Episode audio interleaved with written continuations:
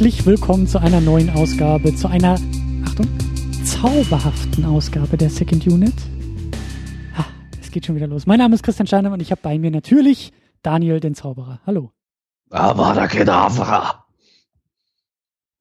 Was bin ich jetzt? Eine Spinne? Nee, jetzt bist du tot. Ach so. Aber offensichtlich nicht. Hat nicht geklappt. Ja, ein Glück, Daniel, sonst müsstest du es ja alleine machen.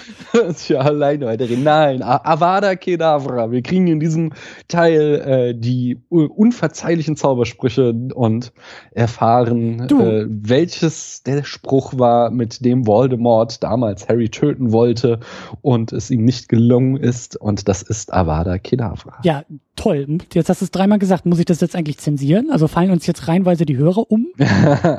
Nein, du musst ja noch irgendwie den Zaubersprüch Zauberstab in die richtige Art und Weise schwingen. Außerdem bin ich doch nur ein äh, hoffnungsloser Muggel. So. Nicht? Da kann ja gar nichts passieren. Also glaubst du, und, wir kommen hier durch mit der Nummer?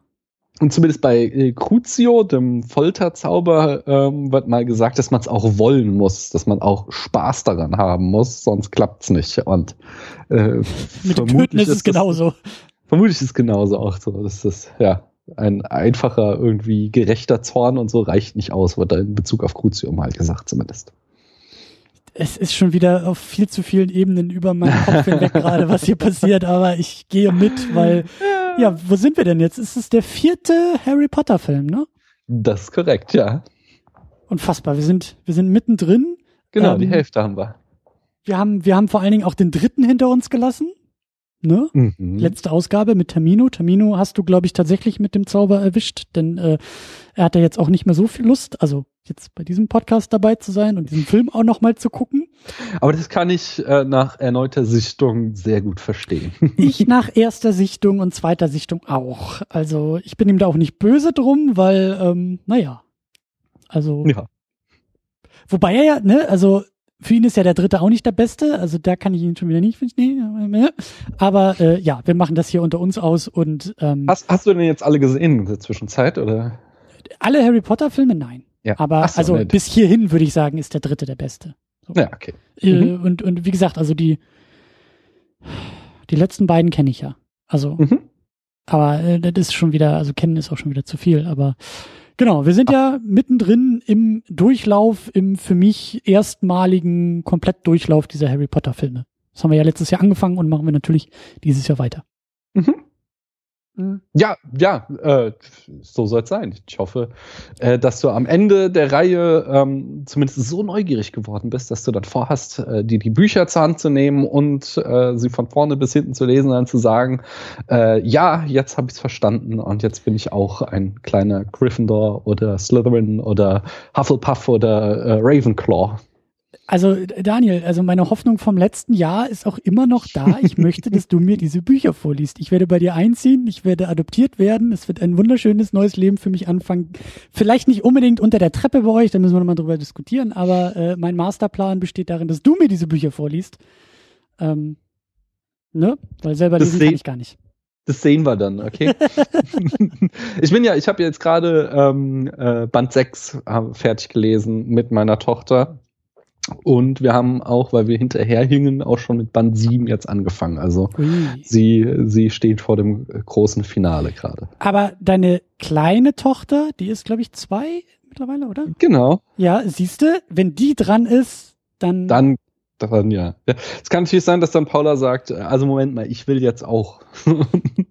Weil die hat, hatte ich ja mittlerweile auch schon angesteckt. Die hat ja auch alle Bücher einmal gelesen und ich kann mir gut vorstellen, dass es ihr auch sehr viel Spaß machen würde, es auch nochmal vorzulesen. Habe ich auch absolut kein Problem mit. Also äh, das macht, das, das, Hauptsache ich ziehe bei euch ein und werde euer Adoptivkind und äh, wir podcasten aus deiner Küche. Dann äh, so läuft das. Na gut, machen wir das so.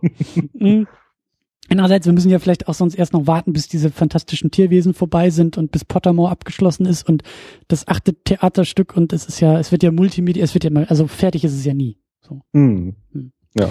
Aber gut, bevor wir einsteigen, bevor wir eintauchen, bevor wir auch wirklich hier die Ärmel hochkrempeln und äh, auch nochmal ein bisschen anknüpfen an die alten Sendungen, auch, ne, im neuen Jahr, im Jahr 2017. Es geht natürlich erstmal los mit Danksagung Richtung Patreon vor allen Dingen. Das sind Walter White, Michi W., Stefan Manken, Jonas Mapace, Jota, Tahitisu, Rochus Wolf, Christian Schmickler, Sultan of Swing, Ulf P., Markus Heimenschlager, David Noack, Florian Primel, Sebastian, Gerard Ferrari, Stefan und Thomas Jaspers, die uns bespenden. Vielen, vielen Dank. Und äh, wenn ihr das auch tun wollt, ne, drüben Patreon und so, Patreon slash Second Unit oder sowas, äh, findet ihr, klickt ihr und wir kriegen ein bisschen äh, was in den Hut von euch. So, Harry Potter. Mhm. Wie schaut es denn erstmal aus, wenn du sagst, ihr seid schon beim sechsten Buch durch, beim siebten so gerade angefangen, dann habt ihr ja natürlich auch schon das vierte Buch gelesen und auch bei den Filmen auch schon den vierten geguckt oder? Ja, ja, doch, doch. Wir schauen die Filme ja immer direkt hinter dem Buch. Oh, okay. Ähm, ja, da, äh, da muss ich jetzt mal hier deinen äh, Superhero Unit Co-Host zitieren.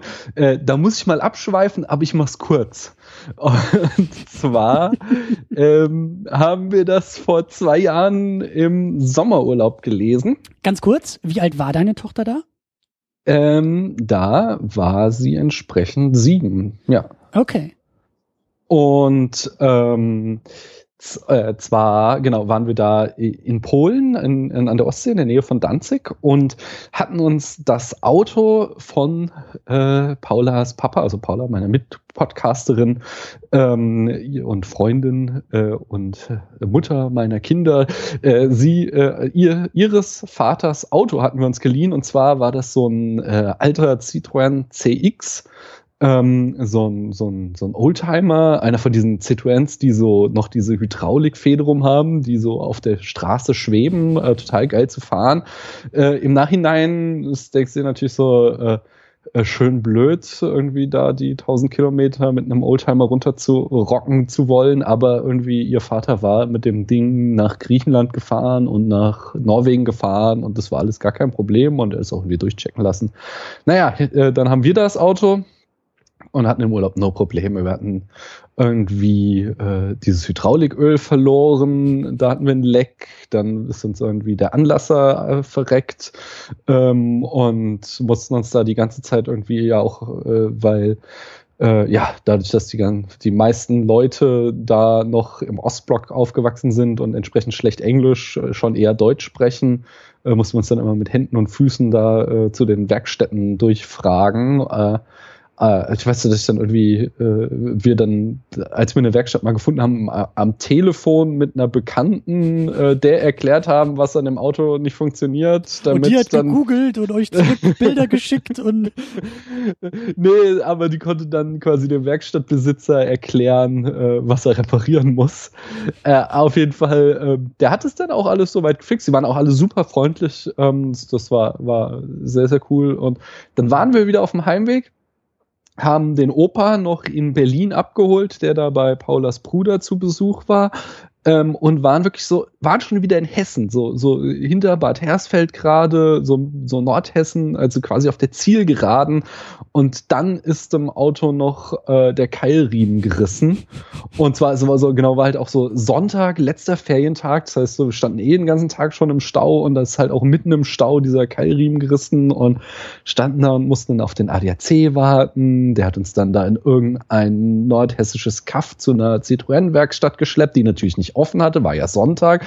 Deswegen ist er dann nochmal mit dem Opa woanders hingefahren, um Leihwagen zu holen. Dann kam die wieder zurück. Wir mussten alles, unser ganzen Urlaubsgepäck umpacken, nach Frankfurt fahren, äh, hier dann wieder auspacken und der Opa ist dann noch weiter äh, in die Nähe von Stuttgart, wo der wohnt, gefahren. Jedenfalls, äh, damit, äh, also so eine Autofahrt so eine lange, wir hatten das eigentlich so getimt, dass die Fahrten nicht so lang sind, weil mit Kindern ist es ja immer problematisch. Und damit die Stimmung da äh, nicht komplett äh, äh, ja, da niedergeht, haben wir eben das so gemacht, dass äh, ich die ganze Zeit äh, vorgelesen habe. Äh, ich saß hinten bei den Kindern, die Kleine war da noch so klein, dass sie eh nicht viel mitgekriegt hat und äh, die meiste Zeit gepennt hat und ja, zwischendurch mal irgendwie konntest du die ganz gut ablenken, aber der Großen habe ich eigentlich die ganze Zeit Harry Potter vorgelesen. Und dann kommen wir am Ende zu der Stelle eben, da waren wir schon so kurz vor Frankfurt, es war schon jenseits von 21 Uhr, die Kleine war auch komplett durch. ähm, äh, so, und da kommen wir zu der Stelle, wo sich dann eben der Trimagische Pokal als Portschlüssel äh, heißt, ähm, entpuppt und eben Harry und Cedric äh, äh, auf diesen Friedhof gebeamt werden. Und an der Stelle wollte ich dann aufhören, äh, aber alle so im Auto, oh nee, hier mach weiter, bitte, ist gerade so spannend. Und ähm, habe ich mich halt breitschlagen lassen und ich, ich wollte ja auch wissen, also ich, wenn du so im Flow steckt, willst du natürlich auch weiterlesen. Und dann habe ich weitergelesen und das war natürlich ein äh, katastrophaler äh, Vorlesefehler, weil dann irgendwie kurz danach äh, ist rechts von mir nur so ein Piepsstimmchen meinte, was? Cedric ist tot? Und äh, dann war da natürlich kein Halten mehr und sie, äh, äh, ja, sie fing an, wie wild zu weinen. Ich wollte gerade sagen, dann war die äh, Familienkrise waren, ausgebrochen. Der Urlaub aber überlebt, hallo, aber die Krise. wir waren gerade an, zu Hause angekommen. Die äh, Paula brachte das Baby ins Bett, die natürlich gar nicht einsah, dass sie jetzt aus diesem gemütlichen Autositz auf einmal in dieses kalte Bett äh, sollte.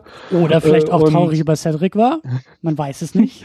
Na, die Kleine hat es ja nicht mitgekriegt, aber die Sagst große, konnte ich nicht trösten, weil ich ja das ganze Auto ausladen musste, weil der Opa noch weiterfahren musste. Und dann, äh, naja, aber als ich dann irgendwann zwei Millionen Koffer und Taschen hochgetragen hatte, äh, habe ich mich dann halt noch zu ihr ins Bett gelegt und dann haben wir eben drüber gesprochen, warum Autoren oder Autorinnen in diesem Fall äh, eben einen liebgewonnenen Charakter sterben lassen und ähm, wir haben äh, dann ein paar Tage Pause gemacht. Sie wollte dann tatsächlich erstmal ein bisschen Abstand gewinnen und hat äh, dann aber dann äh, sich auch zumindest im hellen Sonnenlicht das Buch noch zu Ende von mir vorlesen lassen und dann ging es auch wieder.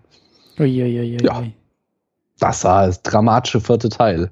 Und so. der Film, ähm, ich, es ist ja äh, im Film relativ unspektakulär inszeniert dann doch, die, der, dieser Tod, der ähm, das ist halt auch so ein Problem, nicht? Also es wurde ja gezwungenermaßen ähm, sehr viel gekürzt in dem Film. Äh, Wobei gezwungenermaßen ist auch schon gelogen, denn das Studio wollte damals schon einen Zweiteiler draus machen und Mike Newell, der neue ähm, Regisseur, sagte so, nö, nö, nö, ich krieg das in einem Film hin. Das heißt, die Notwendigkeit hätte gar nicht bestanden, äh, so drastisch viel von diesem 760 Seiten Buch zu kürzen, aber sie haben es halt gemacht und das führt halt im Film dazu, dass ja Cedric irgendwie drei Szenen hat. Ja. Und äh, entsprechend ist es, äh, ist es halt irgendwie mehr oder weniger ein Statist, der dann da am Ende Absolut. getötet wird. Und während es im Buch äh, er eben einen viel tragenderen Charakter hat, eine ich, viel, viel größere Rolle hat. Ich wollte nämlich gerade fragen, da, weil du gesagt hast, ein liebgewonnener Charakter. Und ich dachte mir, sprechen wir gerade über den gleichen, also liebgewonnen. Ja, also genau. Nee, nee, das äh, ist eines eines der vielen Dinge, die in diesem Film so wirklich äh, unverschämt quasi überhickelt werden. Äh, wenn wir die Handlung gleich zusammenfassen, dann da habe ich noch so den ein oder anderen äh, Punkt, auf den ich hinweisen möchte, der, äh, der gar nicht geht. Und also, es ist ganz, ganz schlimm. Lass, naja. mich da, lass mich da mal ganz kurz noch nachhaken, weil ich habe mich gefragt, ich kenne ja nur den Film, ich kenne die Bücher ja nicht, aber jetzt nach diesem mhm. Film, der mir schon, naja, ich will da jetzt nicht meine, mein, also legt meine Hand dafür nicht ins Feuer, legt meine Worte nicht auf die Waage, aber ich habe schon den Eindruck, dass der vierte jetzt nochmal so ein, irgendwie so ein Sprung auch so altersmäßig macht. Also, also mhm. spätestens jetzt ist aus dem Kinderfilm was ganz anderes geworden. Also auch inhaltlich, es geht ja ganz viel auch so um pubertäre Sachen, äh, über die wir, glaube ich, auch noch sprechen werden und, und ähm, da habe ich mich nämlich auch gefragt, wie, wie, wie ist das denn für deine Tochter gewesen, wenn ihr denn auch, ich meine, gut, ihr habt das Buch gelesen, das ist, weiß ich nicht, wie es da ist, aber nach dem Film, also hat, hat sie diesen Sprung mitgemacht, obwohl sie ihn selbst von ihr, von ihrem Alter, von ihrer Lebenserfahrung noch gar nicht so gemacht hat? Hm. Ja, äh, ich hatte das ja auch schon öfter mal betont, dass wir halt auch echt einfach schon viel gelesen haben und sie von daher äh, schon was so Geschichten und die Komplexität und äh, von Geschichten und so die Themen äh, anbelangt, dass sie da schon einfach echt weit ist. Und ähm, jetzt ähm, ja, es gibt ja verschiedene Aspekte. Also es gibt schon einfach Dimensionen äh, sowohl im Buch als auch Film, die sie noch nicht versteht oder verstanden hat zu dem Zeitpunkt, mhm. als wir es gelesen und gesehen haben. Aber das hat sie dann noch nicht gestört. Seite, du hattest nicht den Eindruck, dass, dass, nee. dass da ihr Interesse irgendwie verloren geht oder sie sich langweilt oder irgendwie so. Nee, gar nicht. Nee, nee, das war äh, da, wie gesagt, das haben wir dann auch so im Urlaub gelesen. Das ging äh, in einem, einem Ruck ziemlich gut durch. So, das ist, ähm, nee, das ist, das war alles äh, soweit kein Problem. Somit auch jetzt diesen Coming-of-Age-Geschichten, so erste Liebe. Im Gegenteil, das fängt tatsächlich dann auch schon an, dass sie das jetzt mittlerweile durchaus auch interessant findet auf so eine, äh, äh, was weiß ich, mehr irgendwie, dass sie das lustig findet, wenn mhm. Harry da rumdruckst, weil er nicht weiß, wie er mit äh, äh, Cho Chan sprechen kann oder wenn sie irgendwie Harry und Ron äh, äh, quasi Probleme haben, äh, weil, weil plötzlich überall Mädchen sind und äh, ja, Mädchen an auch gedacht, ja. nicht mit denen reden kann und so. Und das, das war so äh, auch so ganz lustig, weil sie ja, sie ist ja natürlich das Mädchen und dann äh, da, äh, so das, konnte sich so ganz gut über die dummen Jungs amüsieren, weil das, das wird da auch sowohl im Buch und das ist auch, finde ich, der Teil des Films, der am besten eingefangen wurde, dieser Weihnachtsball, den finde ich mhm. wirklich den Höhepunkt des Films. Ähm, und das ist schon sehr, sehr schön gemacht und das, das, das, das hat dir gut gefallen. Ja. Okay.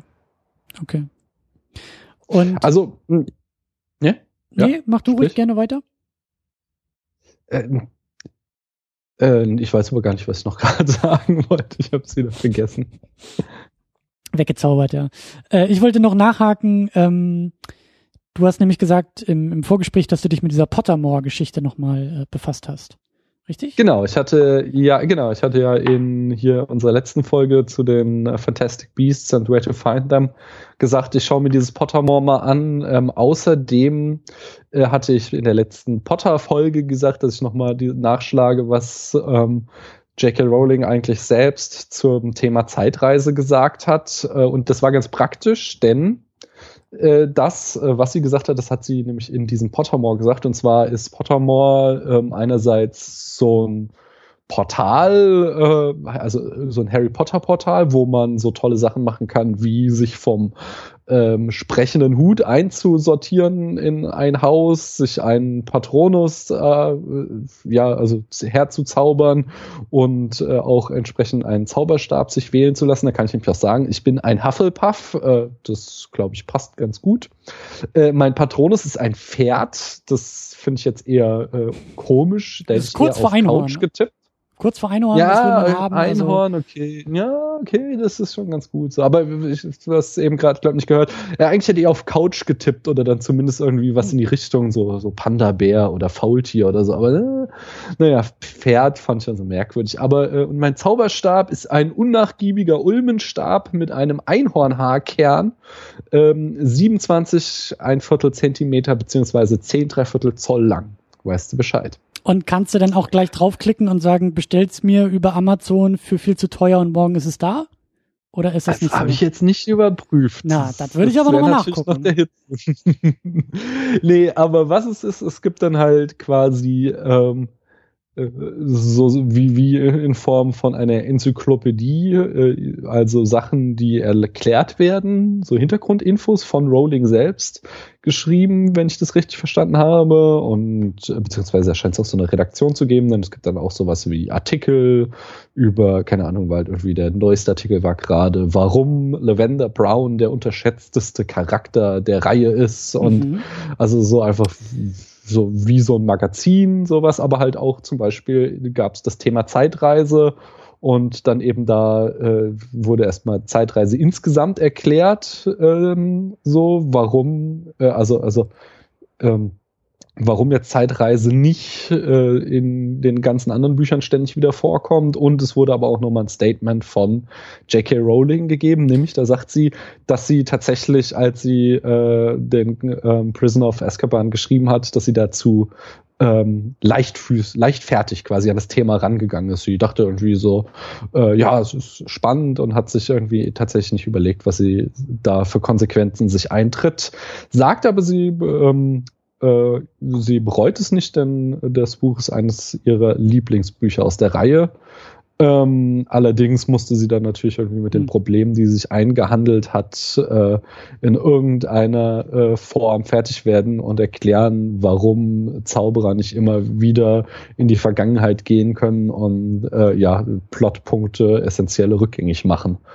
Und da hat sie eine Erklärung gefunden, nämlich die wird dann da in Pottermore beschrieben. Und zwar sind Zeitreisen ein vom Zaubereiministerium wenig erforschter Zweig der Magie. Und zwar ähm, gibt es nur stabile Zeitumkehrer, die maximal fünf Stunden in die Vergangenheit reichen. ähm, und das liegt daran, weil alle längeren Reisen in die Vergangenheit tödlich enden. Äh, in äh, in Zeitreisenexperimenten, äh, die wurden daher äh, verboten im Jahr 1899. Und damals reiste nämlich Eloise Mintumble ins Jahr 1402 zurück und verstarb. Und die Forschung hat gezeigt, dass der Körper bei der Rückkehr um die Zeit altert, die er in die Vergangenheit gereist ist. Ähm, sehr kompliziert, und, aber sehr schön gelöst. Ja, ja, ist genau, weil außerdem brachte dieses Experiment die Zeit selbst durcheinander und zwar ähm, verschwanden 25 Verwandte von Mintumble einfach aus der Geschichte mhm. und äh, das Experiment äh, führte dazu, dass der äh, Dienstag, der auf das Experiment folgte, zwei, zweieinhalb Tage lang andauerte, während der anschließende Donnerstag nur fünf Stunden lang war. Und daraufhin wurden Zeitreisen komplett verboten, bis auf eben diese Fünf-Stunden-Regel. Und alle Zeitumkehrer wurden vom Ministerium unter Gewahrsam gehalten und nur mit Genehmigung ausgegeben. Und wie Tamino und ich auch schon beim letzten Mal an, ähm, äh, fügten in einem Vorfall in Teil 5, äh, wurden dann alle zerstört.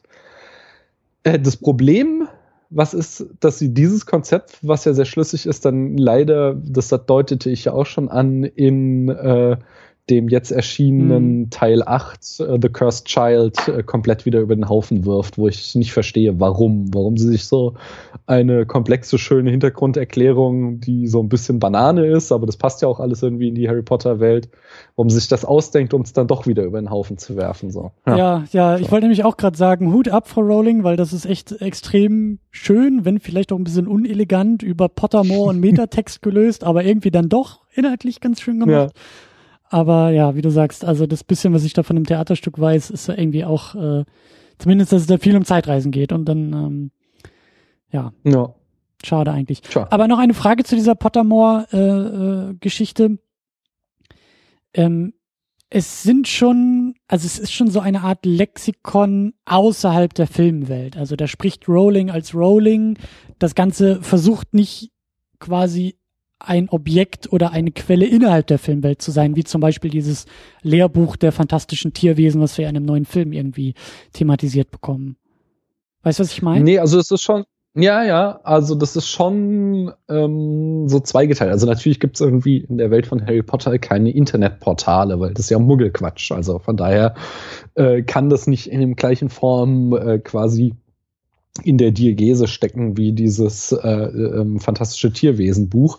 Aber so jetzt zum Beispiel bei diesem Zeitreisetext, da war halt oben tatsächlich dieser äh, äh, dieser Text da mit dem gescheiterten Experiment von Eloise Mintumble und warum dadurch Zeitreisen so ein Problem darstellen, ähm, dass halt wie quasi, als würdest du irgendwie in einem Lexikon, in, äh, als mhm. würde Hermine in der Bibliothek in irgendeinem Lexikon nachschlagen. Was hat es eigentlich mit diesen Zeitreisen auf sich?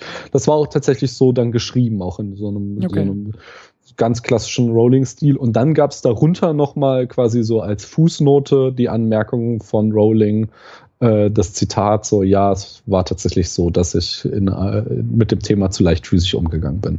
Hm.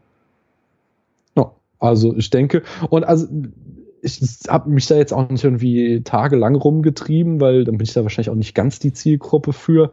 Aber was ich so gesehen habe, gibt es halt einfach so verschiedene Bereiche, die unterschiedlich ähm, stark dich in diese äh, ins Potter-Universum reinholen sollen. Also wenn du dann eben diese Magazinartikel liest, so warum ist Lavender Brown der unterschätzteste Harry Potter ähm, Charakter oder ein anderer war irgendwie, glaube ich, Weihnachten bei Harry Potter. So, das sind dann halt irgendwie mehr so Metathemen, mhm. so die sich mehr an interessierte Leser richten. Ähm, die über ihr Hobby diskutieren wollen, aber nicht so sehr äh, in, innerhalb zur Teil der Erzählung sind. So, ja. Hm. ja.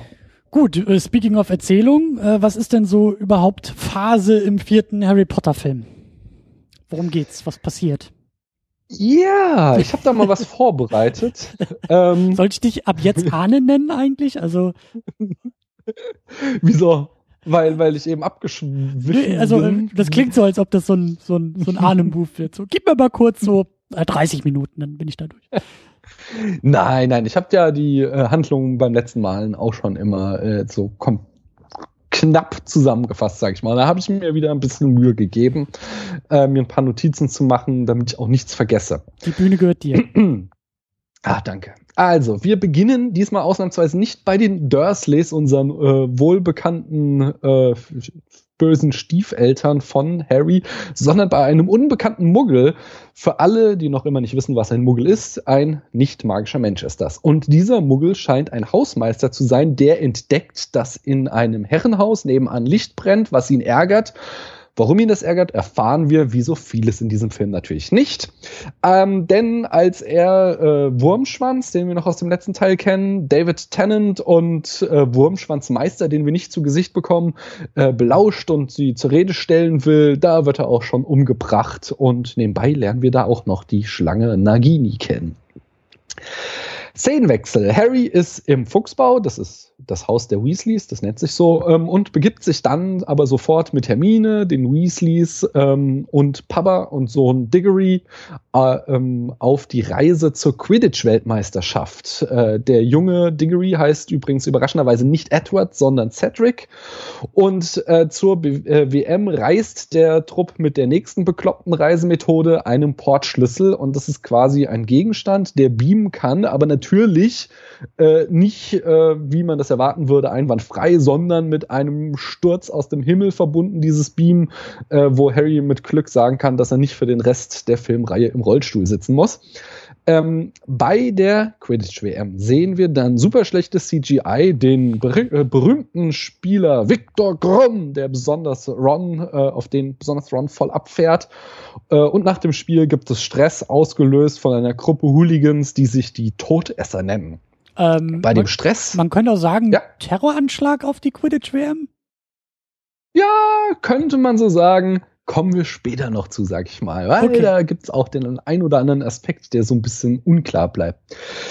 Jedenfalls, bei dem Stress wird Harry ausgenockt und als er wieder erwacht, ähm, sieht er eine unheimliche Gestalt, die das dunkle Mal, Voldemorts Zeichen an den Himmel schreibt. Ähm, der Unbekannte fliegt und Harry wird daraufhin von Barty Crouch, das ist so eine Art Außenminister der Zauberer, verdächtigt, dass er das dunkle Mal an den Himmel gezeichnet hat. Ähm, allerdings wird dieser Verdacht, wie so vieles in dem Film, einfach mal fallen gelassen und niemand spricht je wieder darüber. Ähm, in Hogwarts dann erfahren wir, dass in diesem Jahr die magischen Bundesjugendspiele stattfinden, das sogenannte Trimagische Turnier. Dort treten die Champions der Schulen aus Beaubaton, Durmstrang und äh, Hogwarts natürlich an. Äh, wer Champion wird, das bestimmt der magische Feuerkelch. Und außerdem ähm, gibt es natürlich den obligatorischen neuen Lehrer in Verteidigung gegen die dunklen Künste. Und das ist Alistair Moody, genannt Mad Eye, weil er so ein verrücktes magisches Auge hat. Und das ist ein Ex-Auror, also ein Ex-Polizist in der Magierwelt. Und der ist offensichtlich ein paranoider Alkoholiker mit, Alkoholiker mit ausgeprägtem Hang zur Kindesmisshandlung.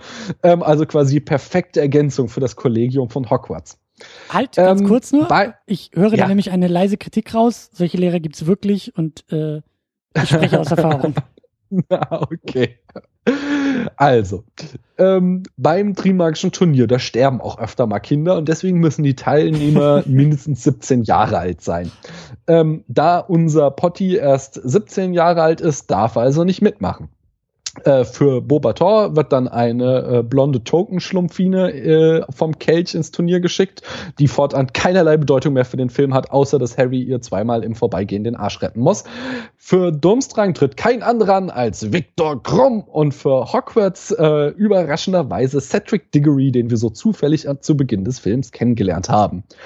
Doch als Dumbledore, der offensichtlich neuerdings schwerhörig ist, denn er schreit den ganzen Film über nur, äh, irgendwas Festliches schreien will, da spuckt dann der Kelch noch einen Namen auf, aus und auf dem steht, na, na, Harry Potter, wer Achso. hätte es geahnt? Und da fragen wir uns natürlich zusammen mit Dumbledore und ich zitiere, Harry, did you put your name in the fire? Entschuldigung, ich erkläre das später noch. ähm, äh, Tamio wird es verstehen. äh, auf jeden Fall. Harry hat äh, seinen Namen nicht in den Kelch gesteckt, sondern irgendjemand will ihm Übles. Leider ist Harry aber verpflichtet, jetzt äh, bei dieser Variante der Hunger Games teilzunehmen, weil, naja, das wird uns nicht gesagt, wie so vieles in diesem Film, aus Gründen eben. So, ich kürze mal ein bisschen ab. Ähm, Harry kämpft im Turnier gegen Drachen, Unterwassermenschen und ähm, ein Labyrinth. Mhm. Äh, zwischendurch gibt es süßen Herzschmerz, Coming-of-Age-Kram, ein bisschen Spinnen quälen und töten. Barty Crouchs Leiche wird gefunden, ohne dass es irgendjemanden interessiert, wie so vieles in diesem Film, oder auch noch aufgeklärt wird oder irgendwas in der Richtung, irgendwas damit gemacht wird. Da liegt halt einfach mal ein Toter im Wald. Wir rennen weiter im Plot. Ähm, am Ende äh, stehen dann Harry und Cedric gemeinsam vor dem Trimagischen Pokal und beschließen, dass sie äh, als Sieger ihn gemeinsam ergreifen. Doch der Portal ist ein Portschlüssel. Und der beamt diesmal ohne Slapsticks-Sturz aus dem Himmel äh, die beiden auf einen Friedhof zum Grab eines gewissen Tom Riddle Senior. Und dort wird Cedric dann kurzerhand umgebracht und Harry äh, von dem Grabstein selbst gefesselt, während Wurmschwanz ein magisches Ritual durchführt. Äh, das aus Waldy, der aus irgendeinem Grund plötzlich ein schrumpeliges altes Baby ist, äh, der Grund wird uns natürlich, wie so vieles in dem Film, nicht gesagt, äh, wird aus diesem Waldy wieder ein echter Zauberer. Und nachdem Waldy dann äh, dem Talking Murderer Syndrom äh, anheimgefallen ist, duelliert er sich anschließend mit Harry und wir sehen bunte Strahlen, komische Sachen machen und irgendwie die Geister von Cedric, dem Muggel vom Anfang und Harrys Eltern aus Waldys Zauberstab hervorholen die Geister helfen Harry zu entfliehen. Wie oder warum, warum erfahren wir natürlich, wie so vieles in dem Film nicht. Und am Ende wird dann noch aufgedeckt, dass Moody gar nicht Moody, sondern ein Anhänger Voldemorts ist, der beim Quidditch, also derjenige, der da beim Quidditch auch das Mal an den Himmel gezaubert hat. Ähm, Dumbledore darf diesmal nicht mal mehr den Film erklären, sondern nur noch ein paar kryptische Fanservice-lastige Phrasen dreschen. Und dann endet der Film auch schon mit einem unglaublich deplatzierten Abschlussgag, äh, so dass ich mich zu dem Zeitpunkt tatsächlich so ein bisschen in meinen eigenen Mund erbrochen habe. Eine Frage, was war der Abschlussgag? Habe ich den nicht verstanden ja, oder war ich da schon du musst dir, Das kann sein. Du musst dir vorstellen, so ähm, Harry hat gerade äh, äh, Cedric Diggory sterben sehen, äh, hat Voldemort wieder auferstehen sehen, äh, ist selbst nur mit Mühe und Not dem Tod entrungen und dann stehen da am Ende äh, Harry, Ron und Hermine und Ron so, Mensch, wir werden bestimmt nie ein normales Jahr in, äh, äh in Hogwarts erleben. Hier ist ja immer was los und alles, ah, und der Film ist vorbei. Und ich dachte ich so, das, das ist jetzt nicht euer Ernst, oder? So, what the fuck? Das ist, als würde, wäre das die Reaktion, die diese Kinder auf die Ereignisse, die gerade passiert sind, zeigen würden. Und das ist tatsächlich, das ist so ein tonaler Shift in diesem ja. Film, wie er öfter mal hat, der ist so vollkommen unglaublich. Also, da fragst du dich echt, ob die besoffen waren, als sie das Buch geschrieben haben und ob sie besoffen waren, als sie den Film abgedreht haben. Das ist. Wer äh, weiß, vielleicht hat ja einfach Zack Snyder das, das Set besucht an dem Tag und hat da so ein paar Vorschläge gemacht, wie man einfach mal so stimmungsmäßig ins Klo greifen kann. ja, das ist so, so, so wirkt es tatsächlich. Also, das ist eine von einigen sehr, sehr, sehr merkwürdigen Entscheidungen, die bei diesem Film getroffen wurden, die keinen Sinn ergibt und die diesen Film wirklich, wirklich, wirklich schlecht machen einfach. So. Ich kann, ich kann auch noch eine Ergänzung machen. Das habe ich nämlich parallel äh, gerade nachgeschlagen, ähm, als du nämlich referiert hast und davon berichtet hast, dass äh, wie, wie hast du es so schön genannt, äh, äh, Voldemort diesem Mad Villain oder Mad Scientist Syndrom verfällt. Äh, das liegt, also es gibt einen Grund dafür. Murderer. Oder genau, Talking Murder, es gibt einen Grund dafür und das ist nämlich das äh, britische Film- und Geschichtenministerium, was alle Drehbücher liest und sagt, äh, so wie wir das damals bei James Bond gemacht haben, muss es jetzt auch bei Harry Potter der Fall sein. Nämlich, äh, bevor sich unser Held noch befreien kann, muss der Bösewicht erstmal seinen kompletten Plan rekapitulieren, damit der Held ja auch genug Zeit hat. Verstehst du? Hm. Ja, ähm. Das ist so eine Exportbedingung ja bei Filmen und Geschichten ja. aus, aus Großbritannien. Das, das musst du machen, weißt du? Hm. Ich hatte das ähm, aus äh, äh, deiner Letterbox-Rezension auch schon gelesen, dass sich das sehr gestört hat. Ähm, ich persönlich finde es jetzt gar nicht mal so schlimm. Einfach äh, weil, okay, das wird in den Filmen auch nie irgendwie großartig verhandelt, aber äh, in den Büchern erfährst du halt dann doch ziemlich viel auch so über die Backstory von ähm, Tom Riddle, von Voldemort.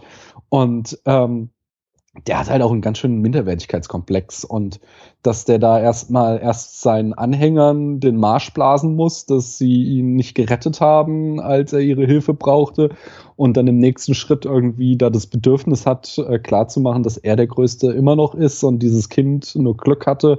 Das finde ich so äh, eben in dieser Charakterlogik äh, gar nicht so deplatziert. Das kommt halt nur leider in der Inszenierung überhaupt nicht raus. So, das, da hast du vollkommen recht. So, wenn du jetzt nur diesen Film betrachtest, dann könnte das auch Goldfinger sein, der da letzte Worte spricht. No, Mr. Potter, I expect you to die.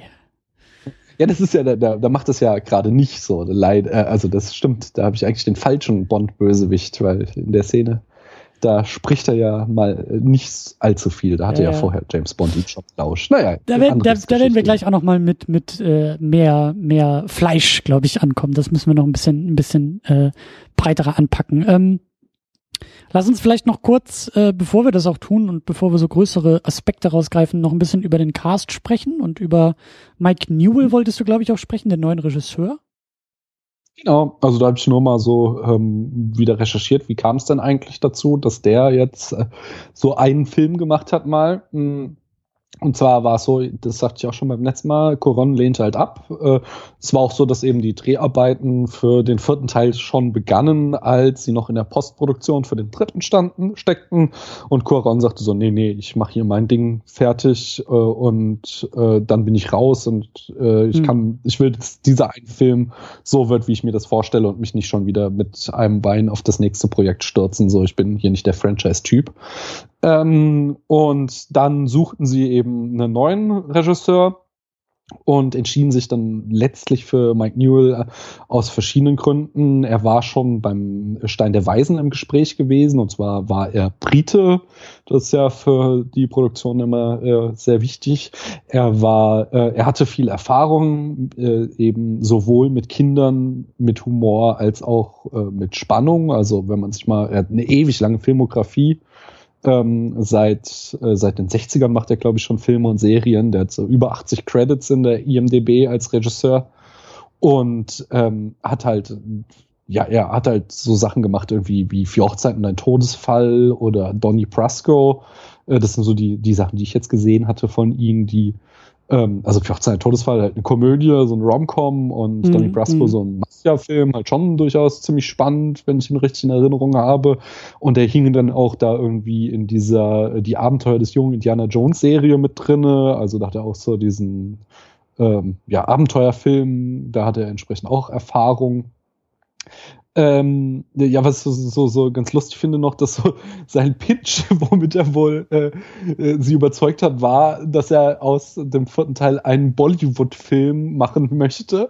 Zwar ohne Singen und Tanzen, dafür sollte er bunter, spektakulärer äh, als die Vorgänger sein und viel Romantik beinhalten. Was? Und das, ich, ja, das, da dachte ich mir auch so, wenn ich das, wenn er mir das vorgetragen hätte, ich glaube, dann hätte gesagt, ja, vielen Dank, wir fragen dann Martin nix. Ja, wir melden uns jetzt bei Ihnen, Sie müssen sich nicht bei uns melden. Ja. Aber irgendwie äh, hat er es da doch tatsächlich geschafft, die Produzenten mit diesem Pitch zu überzeugen. Und äh, wenn man das so hört, er hat so seine Vision auch umgesetzt. Aber leider ist es halt nicht meine Vision. Ich glaube einfach, ja. ich glaube, er war an dem Tag, als gepitcht wurde, Nummer 285 und das Komitee war schon komplett eingeschlafen und dann kommt er zur Tür rein und sagt, passen Sie auf, ich mache folgendes. Und dann waren sie alle wach und deshalb hat er den Job gekriegt. Ja. ja, meine ja. Güte. Aber okay, ich meine, ähm, auch interessant, dass das, äh, also da, da, da würde ich eigentlich auch irgendwie gerne nochmal an gesonderter Stelle irgendwie mit unendlich viel Zeit und Möglichkeiten in dieser Welt die Filme auch nochmal aus dieser Metaebene mehr, mehr analysieren. Also dazu muss man sie einmal geguckt haben, aber so dieser Wechsel, dieses, dieses, ne, wir sind mhm. jetzt genau in dieser Phase, wo irgendwie, äh, ne, Cuaron im letzten Film und jetzt ist irgendwie sehr viel anders. Also viele Veränderungen mhm. im Laufe, im Wechsel dieser Filme und beim nächsten ist es ja, glaube ich, so, dass sie dann äh, den, den, wer war denn das noch? David Yates. Genau, genau den, den Yates. David Yates und der hat und der bleibt. bis zum Schluss gemacht. Ja. Genau, genau. Da bin ich auch nochmal gespannt, ob, ob, ob man da irgendwie was, was merkt oder was spürt oder ob ich da irgendwie was merke oder was spüre. Aber ähm, ja. Ich habe von, von dem Newell noch Fall, also, Prince of Persia äh, geguckt, ah. der jetzt auch nicht besonders gelungen war, aber ich fand ihn damals im Kino ganz nett. Hm. Okay. Aber ist jetzt kein ähm, Name, der mir, der mir irgendwie, der mir, also nicht so wie Quaron, bei dem ich sage, oh, da werde ich aber wach und da werde ich aufmerksam, sondern okay, den gibt es, der macht was. Ja, ich finde finde ihn auch, ins, also wir sind tatsächlich so vom, vom, er hat so, naja, ich wollte gerade sagen, wir sind so vom Niveau der Bildsprache eigentlich wieder zurück mhm. auf dem äh, Niveau der ersten beiden Filme. Ähm, wobei das nicht ganz fair ist, irgendwie, ich möchte gerne tatsächlich gleich nochmal so über die Inszenierung sprechen, weil er hat da schon auch gute Ansätze. Manchmal hat er, findet er schon sehr schöne und stimmungsvolle und sprechende Bilder. Aber dann ist wieder alles so unglaublich konventionell gefilmt und, und äh, so, so, so vieles so What the fuck Momente, wo, wo ich denke, so, das hätte es einfach nicht gebraucht. Das ist irgendwie, das ist einfach so das ganz große Problem dieses Films, dass er keinen durchgehenden, ähm, äh, kohärenten Stil findet. So was, was den Cuaron-Film ausgezeichnet hat, dass das eben ein, ein Film aus einem Guss ist und das ist dieser absolut nicht, sondern der fängt an mit tollen Bildern, dann passiert plötzlich ganz komische Sache und dann in der nächsten Szene hat er wieder ganz, ganz schöne äh, Momente und das passt alles nicht zusammen. Du sagst also, dir fehlt der Cuaronte Stil des Filmes. Nee, ja, also der fehlt mir natürlich immer. Äh, aber also ein Film von äh, Alfonso Cuarón ist ein sehr guter Film und sein ja, Stil ja. ist äh, etwas sehr Schönes so. Aber auch äh, wenn wir eben zu den Yates-Filmen kommen, da gibt's bessere und schlechtere. Äh, aber die sind trotzdem auch wieder, da siehst du wieder, dass da jemand mit einer Vision dran war. Das kann nicht, muss nicht immer die richtige Vision sein. So, ich habe mhm. jetzt ja gerade den sechsten Film mir angeguckt und der hat super Probleme. Da, da, da ist einiges nicht, äh, äh, hätte ich einiges anders entschieden, aber du merkst halt so, okay, da, da hat sich jemand Gedanken drüber gemacht und wusste genau, wie er diesen Film inszenieren wollte und hat das durchgezogen. Und das fehlt mir bei diesem Film äh, ich finde nicht, dass Mike Newell irgendwie außer vielleicht Bollywood äh, irgendeine irgendeine Vision mitgebracht hat, die er durchgezogen hat, sondern er scheint sich mal hier bedient zu haben, dann wieder da und mhm. dadurch wechselt der Film ständig die Stimmung und das wirkt alles irgendwie sehr, sehr strange. Also, was mir aufgefallen ist, ähm, der Film ist, ich würde sagen, weniger lustig, weniger humorvoll und vor allen Dingen, ja. also das heißt nicht, dass er jetzt gar keinen Humor hat, aber irgendwie was wir letztes Mal rausgearbeitet hatten an, an Humor, der, der visueller war, der ein bisschen, ein bisschen unerwarteter, plötzlicher irgendwie war, irgendwie direkter in seinem Humor und irgendwie auch so ein bisschen Forscher war so mein Eindruck. Das, das fehlt jetzt alles. Irgendwie, wenn, wenn der Film witzig sein will, dann auf eine andere Art und Weise. Ich kann schwer den Finger drauf zeigen und sagen, ah, hier und da, aber irgendwie fühlte er sich in seinem Humor anders an, um es mal so auszudrücken. Ja. Ja. Wir haben. Ja, also bei, bei, bei Cuaron hatten wir, was ich ja auch beim letzten Mal sagt, sehr viel so visuellen Humor. Und hier haben wir ja. oft so, es passiert was und ähm, dann kriegen wir, also das hat mich echt genervt, dass so, so, so irgendwie de, äh, der Standardtrick von Newell war, wir sehen irgendwas, meistens irgendwas CGI-lastiges und dann kriegen wir einen Reaction-Shot äh, auf äh, irgendwie drei, vier Charaktere, der uns zeigen soll, ähm, wie wir das jetzt empfinden sollen. Also das mhm. ist am schlimmsten bei der Quidditch-WM. Wir sehen diese Quidditch-WM, wenn wir das in der Totalen sehen, dann ist das noch alles ganz okay ähm, vom CGI her, aber dann sehen wir irgendwie, da die Weasleys äh, in diesem Stadion stehen und oh und irgendwie drauf reagieren auf das, was wir gerade gesehen haben und du hast einfach nie das Gefühl, dass sie da mhm. in einem Stadion sind, sondern du denkst ja. die ganze Zeit, okay, ja. da stehen jetzt irgendwie fünf Schauspieler in einem Set und sollen dumme Gesten machen. Und so passiert es dauernd so. Irgendwie das Schiff taucht aus ähm, von Durmstrang und du siehst irgendwie wieder zwei Schüler sich ansehen und staunen und ähm, der größte What the fuck-Moment war da tatsächlich auch, wo dann irgendwie da die äh, Schülerinnen von Beaubaton einlaufen. Die haben ja da ihre Choreografie, die beiden Schulen, wie ja. sie dann die große Halle einlaufen. Und er tatsächlich so ein so ein Shot auf die Hintern von den Mädels ja. macht und dann so, so zwei Jungs, die sich so angucken, so, hoho, wo ich dachte so, what?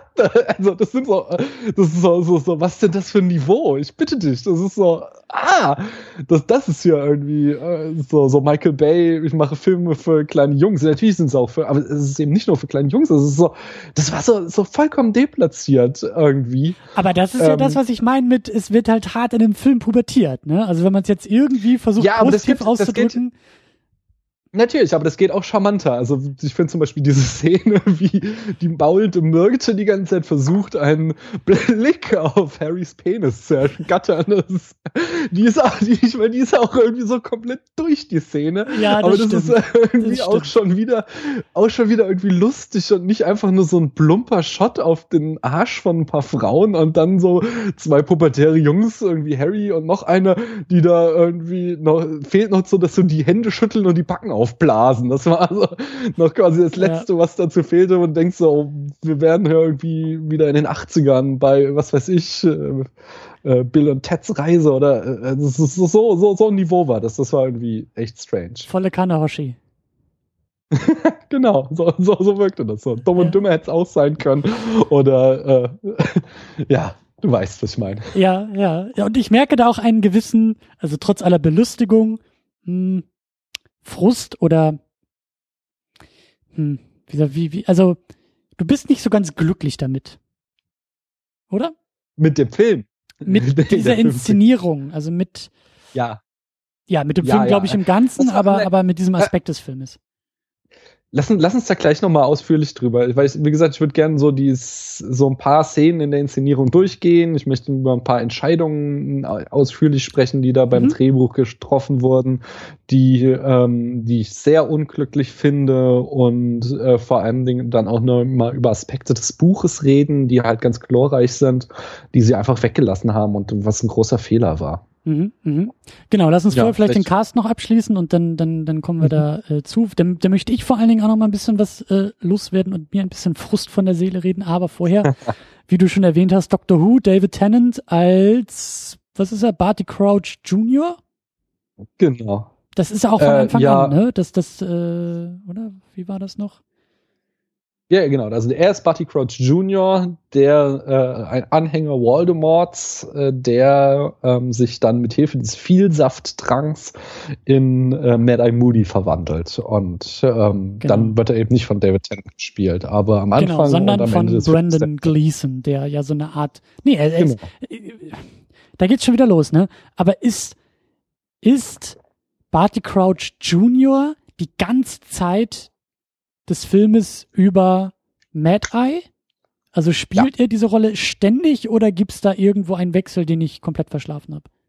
Nein, nein, gibt's nicht. Das ist äh, wird eben auch nicht so richtig inszeniert. Äh, es, ähm, Im Buch ist es so, dass äh, Mad Eye Moody eingeführt wird damit, dass er irgendwie, äh, er, ist, er ist im Ruhestand und er ruft die Auroren und ähm, die machen sich alle nur drüber lustig, äh, dass äh, sie wieder zu Moody kommen müssen. Der ist so ein bisschen durchgeknallt, der hat zu viel gesehen, als er noch im Job war. Und äh, als sie da ankommen, ist auch alles normal und sie können nichts finden. Äh, es waren wohl nur irgendwelche Katzen im Hof, die in den Mülltonnen äh, geklappert haben oder so. Irgend, sowas ist die Erklärung dann. Aber natürlich ist dann, äh, erfahren wir dann im späteren Verlauf, dass äh, dieser Fall äh, das wohl was los war, nämlich in dem Moment wurde dann Mad Moody schon ausgetauscht und ab, das mhm. heißt von Anfang an hat äh, Barty Crouch Jr. die Rolle von Mad Eye Moody übernommen. Das heißt, den echten ja. sehen wir tatsächlich nur am Ende ganz kurz da in dieser Truhe sitzen. In dieser Kiste, genau. Und, genau, okay. Gut, weil ich glaube, genau. dass er in den späteren Filmen, ich glaube, er kommt auf jeden Fall nochmals. Ja, natürlich. Okay, okay, okay. Ja, ja. Gut. Er hatte dann auch äh, eine eine größere Rolle und also er, er, wird dann auch zu einem dieser wiederkehrenden Charaktere und das ist dann der echte Mad Eye. Okay. Ja. Okay. Äh, hoffentlich genauso schroff und genauso angepisst wie, wie, wie ja. der Unechte, weil das fand ich sehr, sehr schön und irgendwie sehr, sehr äh, gelungen. Ja, Brandon Gleason ist auch super. Also er ist eins der Highlights dieses Films. Im ja. Gegensatz zu David Tennant, den ich äh, ein bisschen enttäuschend fand. Äh, er hat natürlich wenig Screentime, aber die nutzt er auch nicht gut, sondern er ist sehr äh, stark am Overacten, finde ich. Und ich, äh, ja, ich finde ihn, ich, ich, sonst bin ich ein sehr, sehr großer David Tennant-Fan, aber hier in dem Film, äh, nee, aber ich würde es tatsächlich auf die schlechte Schauspielerführung durch den Regisseur auch wieder schieben, weil da sind so einige Ausreißer nach unten irgendwie drinne. Wir kommen gleich dazu. Oder jetzt, wir wollen über Robert Pattinson sprechen und über Cedric Diggory. Äh, ja, nun. Ja, Oder? der ist einfach komplett unscheinbar. Aber es war sein, kann ich auch sagen, es war sein erster, seine erste Rolle überhaupt, sein äh, Leinwanddebüt von Robert Pattinson. Ähm, und er soll ja später mal gesagt haben, er würde lieber noch mal in einem Harry Potter Film mitspielen als in einem weiteren dieser Vampirfilme. Leider hat das Schicksal es anders gewollt für ihn. Äh, ja, äh, naja, also hier der der was äh, komische Vampir aus der Twilight Saga, der spielt Robert Pattinson und hier absolut blass einfach du. Oh. Blasser Vampir. okay. Sorry, no ich bin. Ja, ich, ich habe schon heute länger gepodcastet. Ich bin ein bisschen äh, durchgebraten, was das angeht. Aber äh, ja, ich meine, also was äh, auch nochmal so ein eigenes Thema, diese Twilight-Dinger. Er ist jetzt hier, ja, wie du sagst, er ist so ein bisschen hat nicht viel ist der zu liebe Junge. Ja, und, und, und so ein bisschen so der strahlende Schönling, der ja eigentlich dazu auserwählt ist, diesen, diesen, dieses Turnier zu, zu machen. So. Ähm, genau. Ja. Ja. Eher, eher so ein Zweck, würde ich auch sagen. Ich, also so, so wirkt in dem Film, so die Nummer auch mit dem Tod. Du hast es gesagt, im Buch alles ein bisschen, äh, im, im Buch ist es ein liebgewonnener, eine liebgewonnene Figur, die davon geht. Hier im Film wirkt es irgendwie wie so ein Statist. Das hat so ein bisschen was von Star Trek mit den roten T-Shirts, so, ne, die Außenmission, ja. bei der dann immer sofort derjenige stirbt, den wir vorher noch nie gesehen haben und so ähnlich wirkt das hier irgendwie auch. Zumindest auf mich als jemand, der das jetzt zum ersten Mal guckt, so, war klar, wenn jemand stirbt, dann ist es der Typ, den wir jetzt irgendwie zweimal erst in diesem Film gesehen haben und eben nicht irgendwie ein Ron oder eine Hermine oder so. Oder ein Harry. Hm. Ist ja auch klar. Ja. Ähm, genau, dann haben wir noch äh, Roger Lloyd Peck als Bud Crouch Senior, äh, den mhm. ich sonst auch nicht irgendwie weiter kenne. Ich habe auch nicht irgendwie nachgeguckt, ob ich ihn kennen könnte. Ähm, nee. Aber sollten wir halt. Da kann ich auch gar nichts zu sagen. Erwähnt haben. Und dann sehr, sehr großartig, den ich überhaupt nicht erkannt habe, eben als unseren Kumpel Voldi. Äh, ich weiß bis heute nicht, wie man seinen Nachnamen ausspricht. Ralph Fens? Fiennes? Feins? Feins wahrscheinlich, ja? Ja, ich glaube Feins, ja. Ja, äh, ich stolper jedes Mal, wenn wir, wenn wir den in der Sendung besprechen. Äh, einigen wir uns auf Voldi. Der gute Voldi ist da. Genau. Und spitzenmäßig äh, besetzt. Also klasse besetzt. Ähm, äh, ja, ja, auf jeden Fall. Also äh, Ralph Fiennes ist, wir haben ja hier äh, entsprechend Voldy wurde ja ausgetauscht. Im ersten Band äh, sehen wir ihn ja äh, als Hinterkopf äh, schon einmal, aber ähm, da wurde er noch von einem anderen Schauspieler ähm, äh, dargestellt und da hatte er noch eine Nase. Jetzt darf er keine Nase mehr haben und wird von Ralph Fiennes gespielt. Ähm, aber ähm, ja, ja, definitiv gute Wahl. Ralph Fiennes macht das ganz, ganz großartig. Lustige ist auch noch, dass sie ja dieses komplette ähm, äh, diese komplette Aussehen von Voldemort eben in der Postproduktion im Computer herrsch, äh, ja, hergestellt haben, so dass sie beim Dreh da tatsächlich nur einen glatzköpfigen äh, Ralph Fiennes hatten, der da äh, mit den Schauspielern agieren musste ne? und die vor allen Dingen die anderen mussten so tun, als würden sie jetzt da diesen super scary Voldemort sehen. Also da, da das ja, ist nicht Make-up, das ist CGI oder, oder wie? Das ist CGI. Sie haben es wohl mit wow. Make-up versucht, aber es hat äh, alles nicht so geil gewirkt, so dass sie dann halt, ähm, also vor allem, er hat ja keine Nase. Das ist ja dieses, er hat ja, ja tatsächlich gut. dieses Schlangenköpfige und dadurch haben sie ihm dann eben die Nase mit äh, äh, ja, CGI entfernt und äh, das ganze Gesicht dann entsprechend auch noch mal weiter angepasst. Da gibt's auch noch einen ganz lustigen Fun Fact äh, in dieser, äh, er tritt ja da in dieser Friedhofsszene auf und da hat, äh, ist den äh, Set-Designern ein peinlicher Fehler unterlaufen, nämlich auf dem, äh, auf dem Grabstein stand nämlich ähm, Tom Marvolo Riddle, also der Name von Lord Voldemort, weil sie dachten, der liegt da begraben. Und äh, als dann so irgendwie Promotion-Shots von diesem, äh, von der Szene die Runde machten, sind natürlich da die Fans ausgetickt. So, was hier? Habt ihr keine Ahnung? Da liegt nicht er, sondern sein Vater begraben. Und dann haben sie es auch mit CGI ähm, den Grabstein nachbearbeitet, so dass dann da der Name des Vaters draufsteht. Aber mein Lieblingsbeklopptes CGI äh, in dem Film ist, dass sie äh, ja die Schauspieler auch alle mitten in der Pubertät steckten, als ähm, der Film mhm. gedreht wurde. Und wie es die Pubertät so mit sich bringt, äh, der ein oder andere hatte da natürlich auch den ein oder anderen fiesen Pickel. Und da haben sie mit einem mit einem Programm, das damals für äh, Desperate Housewives entworfen wurde, haben sie dann äh, mit CGI den äh, Schauspielern die Pickel entfernt. ah, das ist krass. Ich stelle mir gerade echt vor, wie so ein wie so, wie so ein Computerpraktikant dafür irgendwo in so einem stillen Kämmerlein sitzt und die jeden einzelnen Pickel von Daniel Radcliffe auf der Nase irgendwie entfernen muss per Photoshop. Also, wie auch immer das war, äh, die stillen Helden von so einem Filmfranchise. Oh Mann, ey. Ja, ja. Oh Mann, ja. Gut. Ja, oh Gott, ey. Du hast schon so ein bisschen abgeledert äh, äh, in, in, in vielen Nebensätzen und Andeutungen. Ich will das, lass, lass, lass mich vielleicht den Anfang wagen. Ich darf das ja, ja vielleicht noch eher so, ich bin ja jetzt, ich bin ja der Neue hier in dieser Harry Potter Runde und habe auch schon in den vorherigen Ausgaben ja meine Probleme oder sagen wir mal meine Berührungsängste und Schwierigkeiten mit Harry Potter dargelegt. Ich habe das ja nicht so mit dieser mhm. Zauberei. Ich bin da ja nicht irgendwie so der der, ne, also ich brauche die Science Fiction, gib mir irgendwie Techno-Babble und Mambo Jumbo und ein Lichtschwert und ich glaube dir alles, was du mir erzählst, aber sobald dein Zauberstab rumwedelt, dann habe ich immer das Gefühl, ich verstehe gar nichts mehr, was die Regeln dieser Welten sind. Und jetzt, also irgendwie dieser Film ist für mich so ein Ding, da habe ich das Gefühl, hatten wir das jetzt nicht schon lange hinter uns? So beim dritten Film war ich irgendwie dabei und bin mehr mitgegangen und dachte, ich bin hier mittendrin und komme hier wunderbar klar. Und jetzt werde ich wieder rausgeworfen bei so einer Sache. Also dieser, dieses, dieses Turnier, wie, wie hieß das nochmal, das Trimagische hm, Turnier oder so? Das Trimagische Turnier, genau. Ich weiß nicht, ob das in den Büchern auch schon so war, aber also sorry, das hat mir den Film echt so kaputt gemacht, weil ich überhaupt nicht, also unabhängig von dieser ganzen Zauberei hier und Zauberspruch da Geschichte, bei der ich mir immer denke, ich verstehe keine Regeln, ich, hier gibt's keine Regeln, alles ist willkürlich und alles kann jederzeit passieren.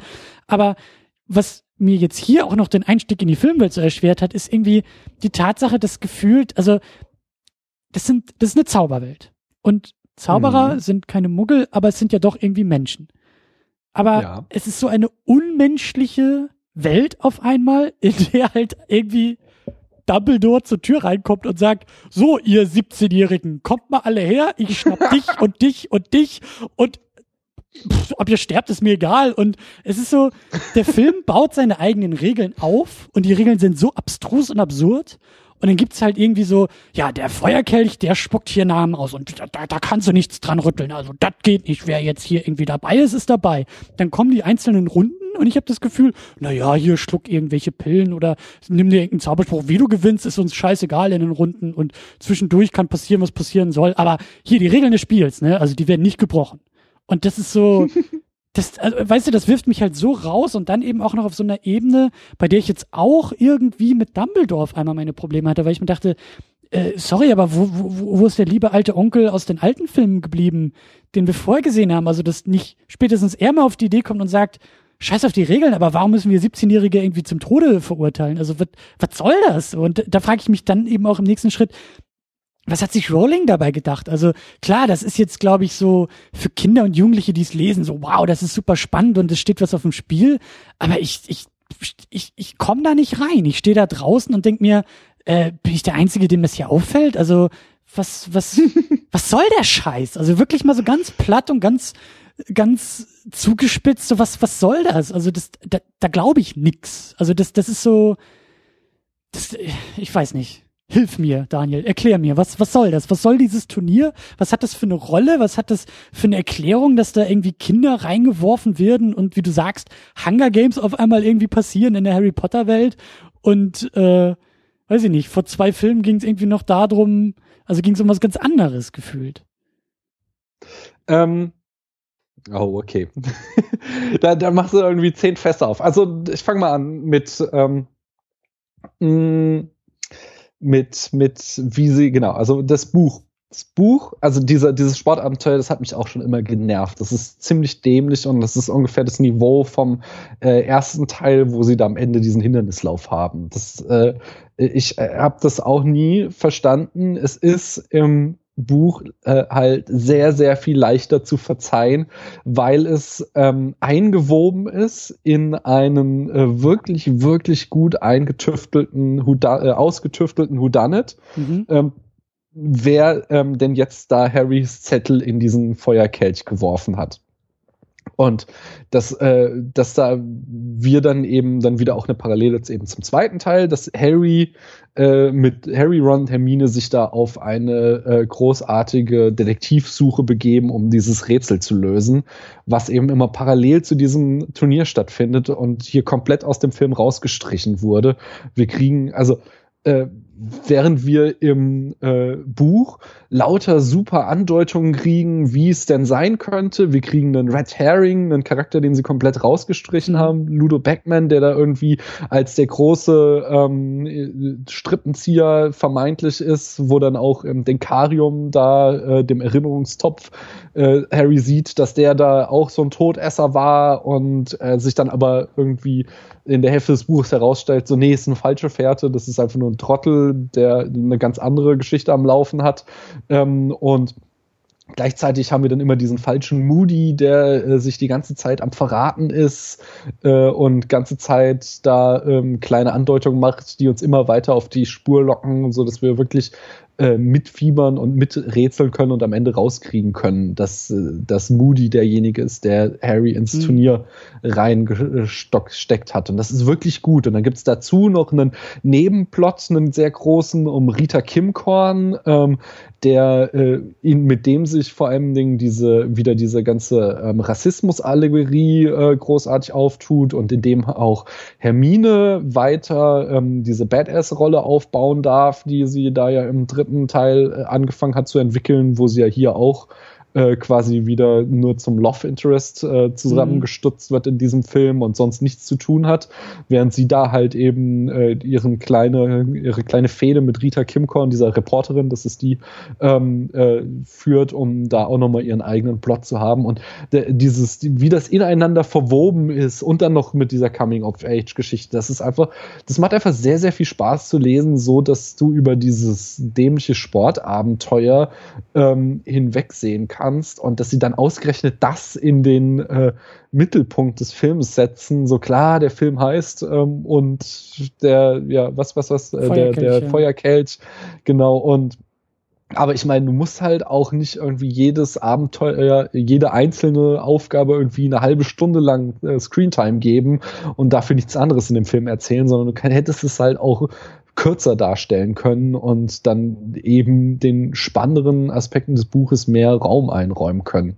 Plus, und da ist tatsächlich, äh, da hatte irgendwie Rowling auch mal einen echt schwarzen Tag. Dieser Plan von Barty Crouch Jr., der ist total Panne. Ich meine, wie, wie wahrscheinlich war es, dass Harry diese drei Aufgaben überlebt und am Ende noch Eben. Sieger ist und diesen Pokal greift und dann äh, da äh, auf dem Friedhof landet? Hätte man das nicht vielleicht ein bisschen einfacher lösen können? So irgendwie, äh, zum Beispiel, die haben da ja, da gibt's so, äh, das wird glaube ich im Film auch komplett rausgelassen. Es gibt so ab diesem Schuljahr äh, ach nee, genau, das hatten wir beim letzten Mal schon. Es gibt ja diesen Ort, Hogsmeade, äh, in der Nähe von Hogwarts, wo die dann immer mal an Wochenenden hingehen können, wo er sich ihn einfach hätte schnappen können und sich mit ihm äh, zu Voldemort hin apparieren. Aber nein, man muss ja, diesen ja. kompletten Plan haben und das ist auch so äh, ganz lustig. Ähm, ah nee, komm später, wenn wir ausführlich nitpicken ja. dazu, aber das, das ist, also das ist tatsächlich irgendwie, aber, äh, aber, aber, da hat das Buch Schwächen und das Drehbuch äh, reitet wohl irgendwie die ganze Zeit auf diesen Schwächen herum. Ja, das, das trifft es ganz gut, weil, wie gesagt, also ich, ich, ich verstehe nicht, was für eine Welt das sein soll, in der es völlig okay ist, Kinder in ein Turnier zu werfen auf, mit einem Kampf auf Leben und Tod und alles, was die Leute, also was die Erwachsenen drumherum interessiert, ja. dass auch diese Regel eingehalten wird. Also wer da gelost wird, der muss auch wirklich mitmachen.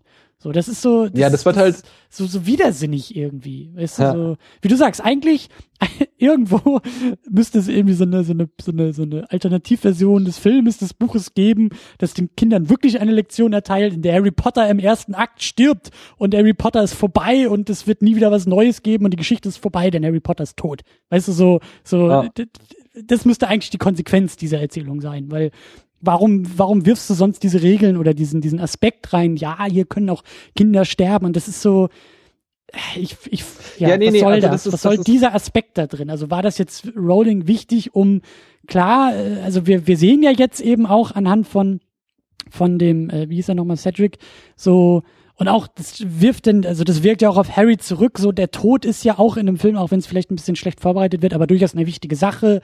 Und auch Hel Harrys Heldenstatus wird angekratzt und so. Da bin ich ja voll dabei, da wollen wir auch noch drüber sprechen. Aber ich, also es wirkt auf mich irgendwie, also ich glaube, ich erkenne, was Rowling davor hat irgendwie, irgendwo.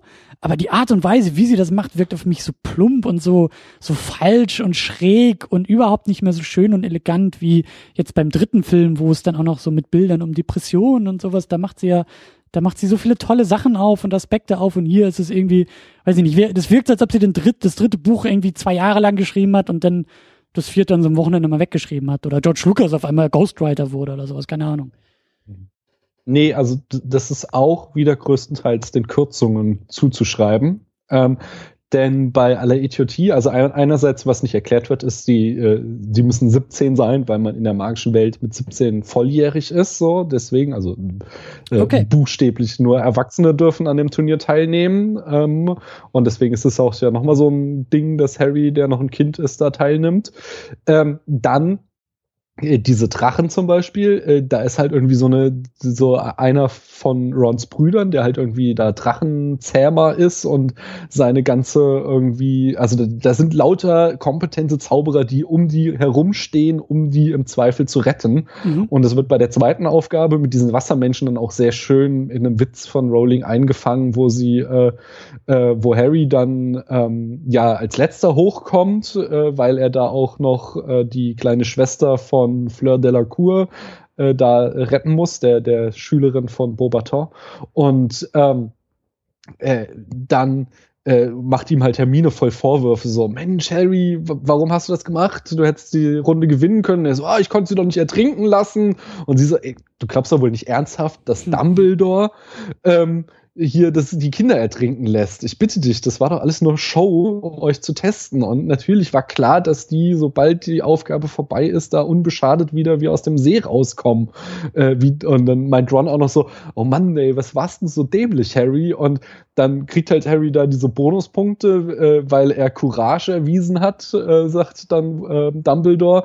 Und dann, äh, dann meint, meint Ron so, so, ach siehst du mal, Harry, du warst gar nicht dämlich, du hast Courage bewiesen. das ist im Buch nur, oder was? ja, das ist nur im Buch. Das ist ja, so, als wird halt ja. im Film alles, alles gekürzt, um uns noch eine nächste Actionsequenz zu zeigen. Und ja. das äh, ist auch dieses ganze, ähm, dein Problem mit Magie. Ich finde nämlich, was gut funktioniert in dem Film, sind ähm, die äh, unverzeichneten Flüche, weil sie erklärt werden, weil wir halt eine schöne, lange Szene haben, wo uns Moody die drei unverzeihlichen Flüche erklärt und sie an dieser Spinne vor ähm, führt und da auch mal eine schöne Kameraarbeit ist, wo dann äh, er hier quasi, als er am Ende Avada Kedavra macht, also den äh, Todeszauber, äh, äh, ähm, er dann sagt, es gibt nur einen, der ihn äh, jemals überlebt hat und wir dann so von der Spinne so einen, äh, im Vordergrund so einen richtig schönen Fokuswechsel hinten auf Harry kriegen, bevor es noch ausgesprochen wird. So, er mhm. sitzt heute unter euch. Mhm. Und da gibt's dann auch so eine andere schöne, wo ja wir dann auch erfahren, dass äh, ähm, hier ähm, äh, ach, ach, ach, wie heißt er?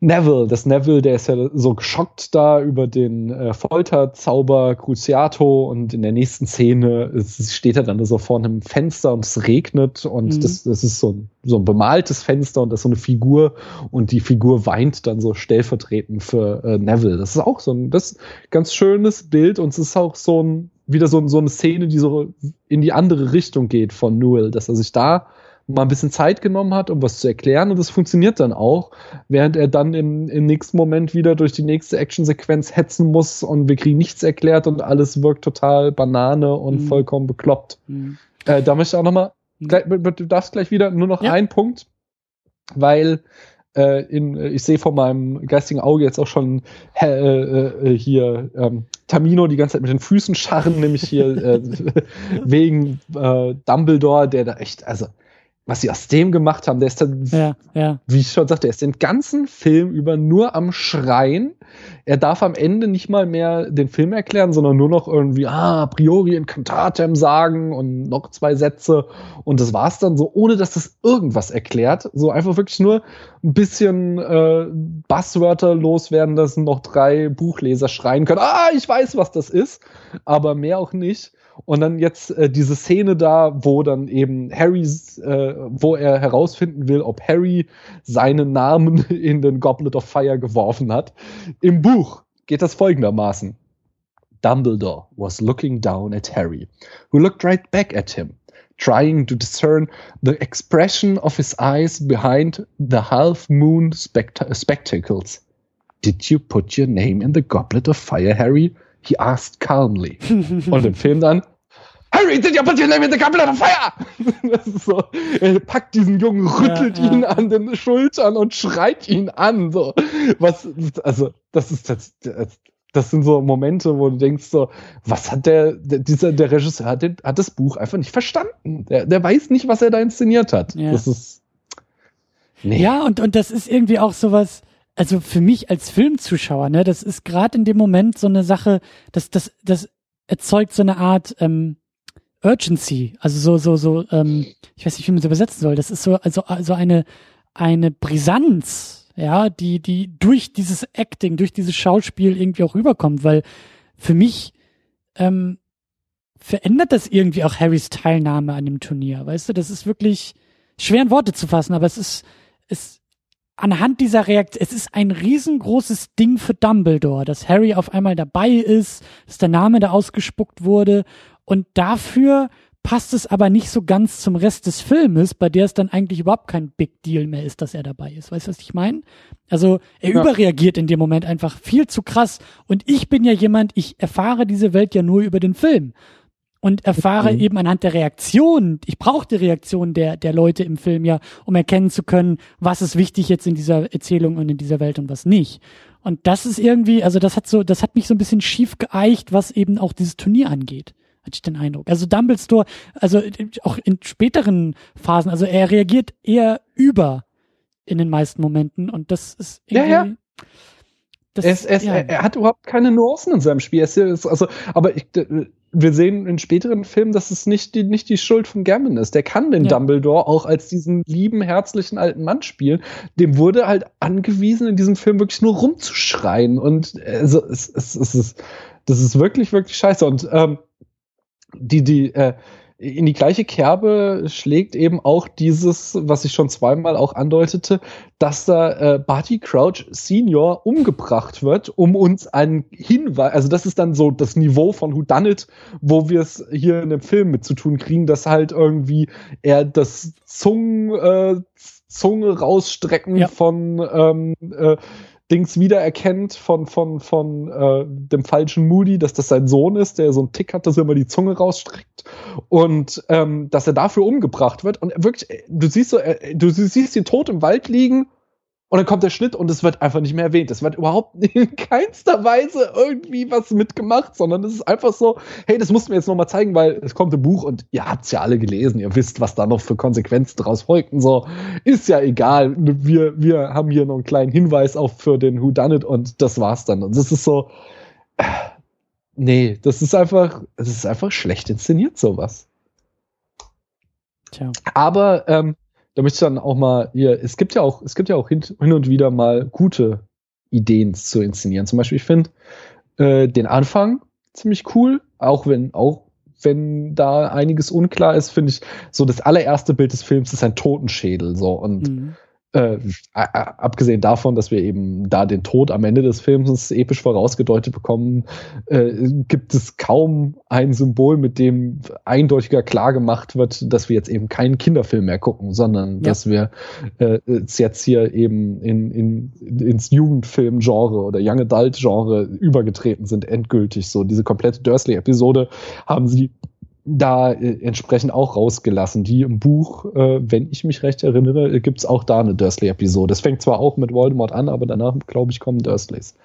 Ähm, und äh, was mir auch äh, sehr gut gefällt, ist eben dieser Weihnachtsball in der Mitte. Und zwar, weil da auch dieses Hetzen, das übliche Hetzen, was hier halt auf die Spitze getrieben ist durch den Plot, äh, wird da einfach mal angehalten. Und er nimmt sich 20 Minuten oder halbe Stunde Zeit, um diesen Ball zu erzählen. Es hat super große Abweichungen vom Buch so. Es werden nicht einfach mehr irgendwie Szenen aufgelistet, die im Buch genauso vorkommen, sondern so dieser Tanzunterricht und sowas so. Das sind alles eigene Ideen und aber das ist echt schön gemacht so, weil das eben dieses ähm, dieses ja, du bist jung, äh, die Gefühle fangen an irgendwie verrückt zu spielen und ähm, das ist eben so diese, also in Amerika ist es mit diesen Bällen nochmal ein größeres Ding als in Deutschland so, mhm. aber hier irgendwie wäre es halt so die erste Party oder so. Das ist halt einfach so ein wichtiger Moment im Erwachsenenwerden und äh, äh, Harry Potter ist eben auch, ist halt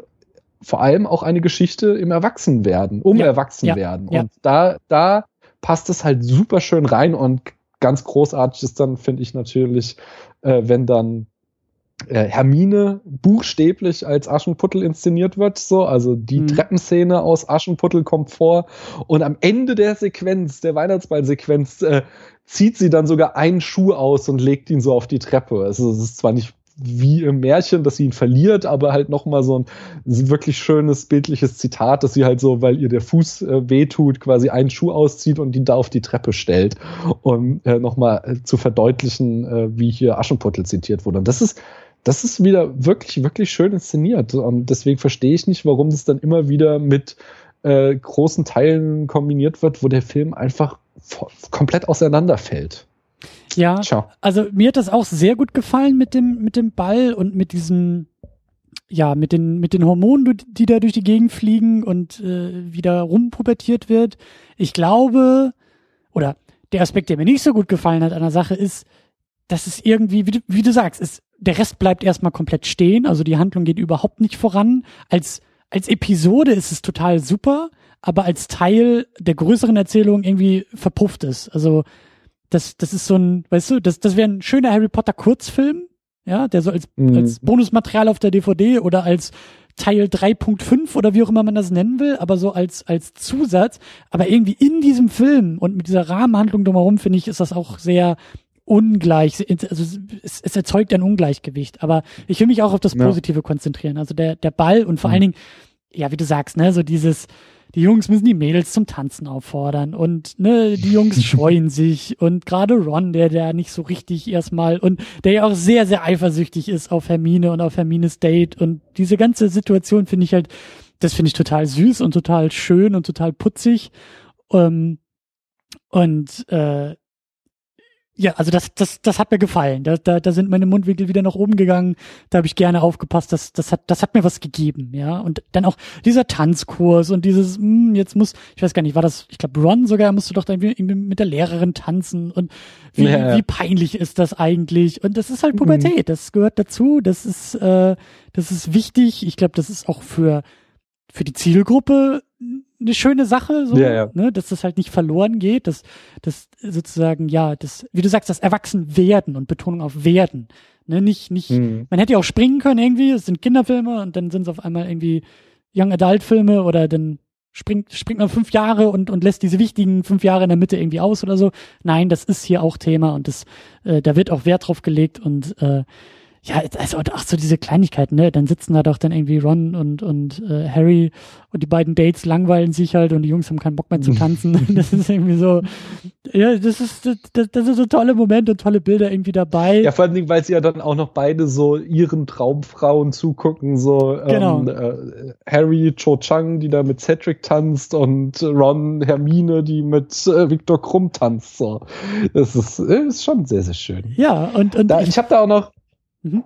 Ja, mach du erst. Ich, ich finde das Ende auch sehr schön. Also diese so unabhängig jetzt von dieser sehr äh, ungelenken Note, die du vorhin erwähnt hattest, aber ähm, vielleicht auch ein bisschen plump, aber so dieses, ich glaube, ich glaube Hermine oder irgendjemand von den dreien sagt auch irgendwie sowas von wegen, hm, und jetzt, oder das ist, glaube ich, vielleicht sogar das, was du meintest von Ron, so dieses, ja, äh, alles ändert sich jetzt. Also nichts, nichts wird mehr so sein, wie es vorher mal war.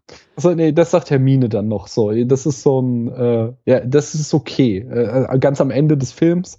Aber ähm, also ich mag, weil, wofür das steht. Ich mag, ich mag, ich genau. mag, dass laut ausgesprochen wird, was in diesen ähm, Ballmomenten als Subtext sozusagen mitläuft. Ja, also das Pubertieren, mhm. das Erwachsenwerden markiert ja auch einen Übergang mhm. in eine andere Welt und es ist halt dann nicht mehr alles so, wie es vorher mal war. Und es wird alles komplizierter und es wird auch alles schwieriger und es wird auch alles, ähm, ja, es wird alles anders. Aber irgendwie fand ich, ich fand die Idee hinter diesem Moment irgendwie ganz schön, dass die drei auch beisammen sind und merken, okay, es wird sich alles ändern und das, das hat auch sowas von, von Foreshadowing, aber die drei sind halt trotzdem noch beieinander. Also, obwohl sich auch alles mhm. ändert, wir haben immer noch die drei und es geht immer noch um die drei und die werden uns begleiten und ja, das ist irgendwie, es war ein schöner Moment. Ja, aber irgendwie. das ist, ja, aber das ist halt, also ich fand es keinen schönen Moment. Und zwar, da muss ich wieder leider den Buchsnob raushängen lassen, denn das ist halt tatsächlich auch so, so quasi ein Kapitel am Ende des Buches, wo die drei ähm, so in, eben in dieses Ungewisse aufbrechen, aber trotzdem irgendwie halb geschockt sind von dem, was passiert ist und trotzdem irgendwie äh, Hoffnung oder haben, wie es denn weitergehen wird. Ähm, und da diese, dieser Aufbruch ins Ungewisse wird eben auf drei Sätze so zusammen. Erst erstmal ja. diese, dieser Witz von Ron, so, ah, wir, wir haben ja schon, was für ein Jahr, Mensch, hier ist Cedric gestorben, wie lustig. Dann eben ein Satz von Hermine, so, jetzt wird sich alles ändern, der überhaupt nicht zur Geltung kommt, weil es eben nur ein Satz ist, sondern kommt noch irgendein Gag, den ich schon wieder vergessen habe, der aber mindestens genauso schlimm war, wo ich dachte, ah, nee, also die, wenn du sagst so, ja, wofür die Szene steht, hast die du Idee. recht, aber ja, genau Genau, aber die Inszenierung, die ist wieder so grottenschlecht, dass du, äh, dass, dass ich da echt nur mit dem Kopf schüttel, wenn ich das sehe. Also. Äh. Ja, ja, ja, bin ich auch bei dir. Also die Umsetzung finde ich jetzt auch bei weitem nicht so gut wie, wie Idee dahinter, wie, wie das, wofür der Moment steht. Also für, für sozusagen die Stimmung oder was er suggerieren will oder worauf er anspielen will. Und ähm, ja, kann ich ja. jetzt auch nicht so viel zu sagen, was danach kommt, weil ich es ja auch noch nicht so sehr weiß, aber ähm, ja. Mhm. Ähm, ich wollte noch kurz zu dem, zu dem Weihnachtsball eben an, da hatte ich noch so zwei Fun Facts. Der eine war, dass äh, die Band besteht übrigens aus Mitgliedern von Pulp und Radiohead. Und zwar äh, die Band, die da spielt, das sind Jarvis Cocker von Pulp und Johnny Greenwood und Phil Selway von Radiohead. Die haben, äh, ich glaube, mit ein paar Statisten zusammen da die Band gemimt. Und äh, die Eisskulpturen auf dem Weihnachtsball bestanden aus Kunstharz. Leider stellte sich heraus, dass dieses Harz unter den Studioscheinen Scheinwerfern pink schimmerte, weswegen sie dann die ganze Szene unter blauem Licht filmen mussten, damit das äh, auch aussieht wie Eis. Oh Mann, und ich dachte, da geht auch irgendwie der CGI-Praktikant rüber, der vorher die Pickel weggemacht hat und macht da irgendwie das Eis drauf, aber okay, gibt doch noch andere Möglichkeiten. Nein, nein, da werden die blauen Scheinwerfer ausgepackt. So. Ähm, nächste Szene, die mich gewaltig störte, äh, ist der Showdown zwischen Harry und äh, Voldemort. Und zwar, ich finde, ähm, ja, ja.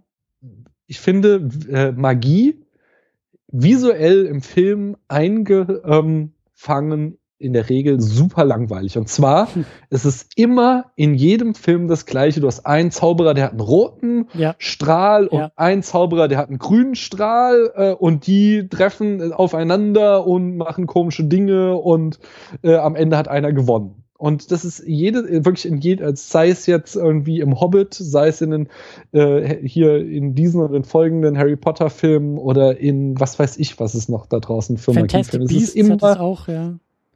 Hm, genau, und es ist immer das gleiche, äh, ja, das, das gleiche Schema. Und, und da fragte ich mich halt, ob du denn in irgendeiner Form verstanden hast, was da passiert ist und wie, äh, wie Harry denn da überhaupt mit dem Leben davon kam und wo auf einmal diese Geister herkamen oder ob das nicht ohne das Buch Hintergrundwissen auch wieder so ein großer What the fuck-Moment war. Hm, gute Frage. Also lass mich vielleicht ein bisschen ausholen bei der Beantwortung. Ähm, hm. Der Showdown selbst hat mir auch nicht so gut gefallen. Wir hatten das schon so ein bisschen angedeutet, so mit diesem typischen James Bond-Villain, der dann erstmal irgendwie rekapituliert, was überhaupt passiert ist und uns alles erklären muss. Ähm, ich weiß, also ich habe ihn jetzt zweimal geguckt. Ich hatte ihn jetzt irgendwie im Dezember mhm. schon mal geguckt und jetzt kurz hier vor der Sendung nochmal als Vorbereitung. Beim zweiten Mal hat mich es irgendwie auch nicht mehr ganz so gestört wie beim ersten Mal, aber beim ersten Mal war das irgendwie so, mir war der Moment zu groß und zu lang und zu breit dafür, dass es ja eigentlich erstmal nur so ein kleiner, so eine, oder eine größere, eine immer größer werdende Andeutung auf Voldemort ist. Also eigentlich ist in der Szene ja nur erreicht, er ist zurück, er hat eine Gestalt angenommen, er ist, er ist wieder da. Mhm. Aber dann fand ich das irgendwie auch so, so unpassend, dass die schon aufeinander prallen. Also, dass es überhaupt schon zu dieser Konfrontation kommt, weil, ich weiß nicht, für mich war ja schon klar, dass das ist hier nicht das Ende der Erzählung, das ist hier nicht das Ende der Geschichte. Mhm. Also warum will der Film mir das überhaupt irgendwie suggerieren? Also unabhängig davon, also äh, das oh, hat für ja, mich also nicht funktioniert. Also, dass die beiden so krass aufeinanderprallen und so, so ein Mini-Showdown oder schon so deutlich auf den späteren Showdown der ganzen Filmreihe vordeuten, das war für mich unpassend. Ich hätte es irgendwie cooler gefunden, so Voldemort ist da, ja, seine Gestalt ist irgendwie da, er darf da auch gerne seine Gefangenschaft, seine Gefolgschaft da ein bisschen zur Sau machen, aber dann hätte für mich dieser Moment viel, viel schneller wieder vorbei sein müssen, denn wäre für mich auch irgendwie, also ja, es geht darum, dass Voldemort konkreter wird und konkret zurückkommt, aber ihn immer noch ein bisschen unkonkret zu belassen, weil das schürt bei mir als Zuschauer eher die Angst, weil die Angst vor dem Ungewissen, als jetzt, ich habe das Gefühl, ich weiß jetzt, wer Voldemort ist. Ich habe ihn gesehen, ich habe ihn in Action gesehen, alles klar, das macht ihn aus, er hat viel zu viel erzählt über sich. Ich weiß jetzt, wer er ist und irgendwie wirkt er auf mich in diesem Film jetzt auch nicht so gruselig, weil hat doch am Ende eh alles für Harry geklappt. Weißt du, was ich meine? Also, er wird mir zu schnell zu groß gemacht, um ihn dann wieder wegzuziehen. Ja, das ist so, mhm bisschen früher ihn wegziehen und dann wäre ich viel, viel begeisterter und auch viel, viel aufgeregter gewesen über das, was Voldemort jetzt noch kann und macht und auszeichnet und blub. Aber dann, okay, die beiden kommen da irgendwie in ihrem Showdown, prallen da irgendwie aufeinander. Ging mir genauso wie dir. Ich musste da aber, ne, ich bin ja eher so in dem Superhelden-Ding unterwegs. Ich musste an den Film Green Lantern denken. Ich weiß nicht, ob du den kennst. Falls nicht, ist auch nicht nee. schlimm. Absolut kein, kein, kein, kein äh, kennenswerter Film. Aber ähm, äh, die, die, die Comicfigur Green Lantern, ähm, der Superheld Green Lantern ist, ist eigentlich auch irgendwie so eine Art magische Figur. Also der hat halt so, so ein bisschen abgedrehter, aber der, der hat halt über, über so, so, so ein, ein, ein Trupp von Aliens, die das ganze Universum bewachen, die haben halt alle so Ringe. Und mit diesem Ring, mhm. den musst du halt irgendwie einmal am Tag aufladen, aber mit diesem Ring bist du halt in der Lage, dir alles in die Realität zu holen, was du dir vorstellen kannst. Ja, das ist die große mhm. Superkraft. Und dann fliegen sie damit durchs Weltall und erzeugen die aberwitzigsten und fantasievollsten Dinge mit diesen Ringen. Und der Film schafft es auch nicht, das zu transportieren, weil das, was Green Lantern in dem Film halt irgendwie über seinen fantastischen Ring konstruiert sind, naja, irgendwie eine Gatling Gun und irgendwie, ein, also das ist alles so banal und so, so, so, so unkreativ, ähm, dass es irgendwie mhm. auch keinen Spaß macht. Und daran hat mich das Ganze, hat mich auch dieser Showdown so ein bisschen erinnert. Ja, also da treffen jetzt irgendwie, zumindest aus meiner Perspektive mit dem Wissen dieser Filme, mit dem Wissen der Filme bisher, die beiden größten und mächtigsten magischen Figuren aufeinander. Harry Potter und Voldemort. Und was machen sie, so wie du gesagt hast? Naja, irgendwie sieht's ein bisschen visuell aus wie bei Star Wars, nur sind es halt keine Lichtschwerter, sondern Zauberstäbe. Und die sind halt unterschiedlich. Oder Ghostbusters. Im Endeffekt wird der Ghostbusters rekonstruiert, ja. Äh, bunter Strahl hier und bunter Strahl da. Und dann geht's irgendwie darum, wer hat den längeren bunten Strahl oder den größeren bunt oder den dolleren. Ich habe es nicht verstanden. Ich habe es nicht verstanden und ich fand es visuell auch jetzt nicht irgendwie ja, kreativ. Also wenn Magie irgendwie ja, also die, die Kreativität, das, das, das Fantastische der Magie war bis dahin viel, ja, vielfältiger eigentlich dargestellt. Über Teleportation und Zeitreise und wie das dann auch dargestellt wurde. Ja, ich habe immer meine Probleme damit, aber da muss ich wirklich sagen, das war alles bis dahin viel, viel interessanter und ungewöhnlicher als dann dieser Showdown, auf den ja eigentlich alles hinauflaufen soll, der dann einfach mhm. nur bunt Strahlen schießt.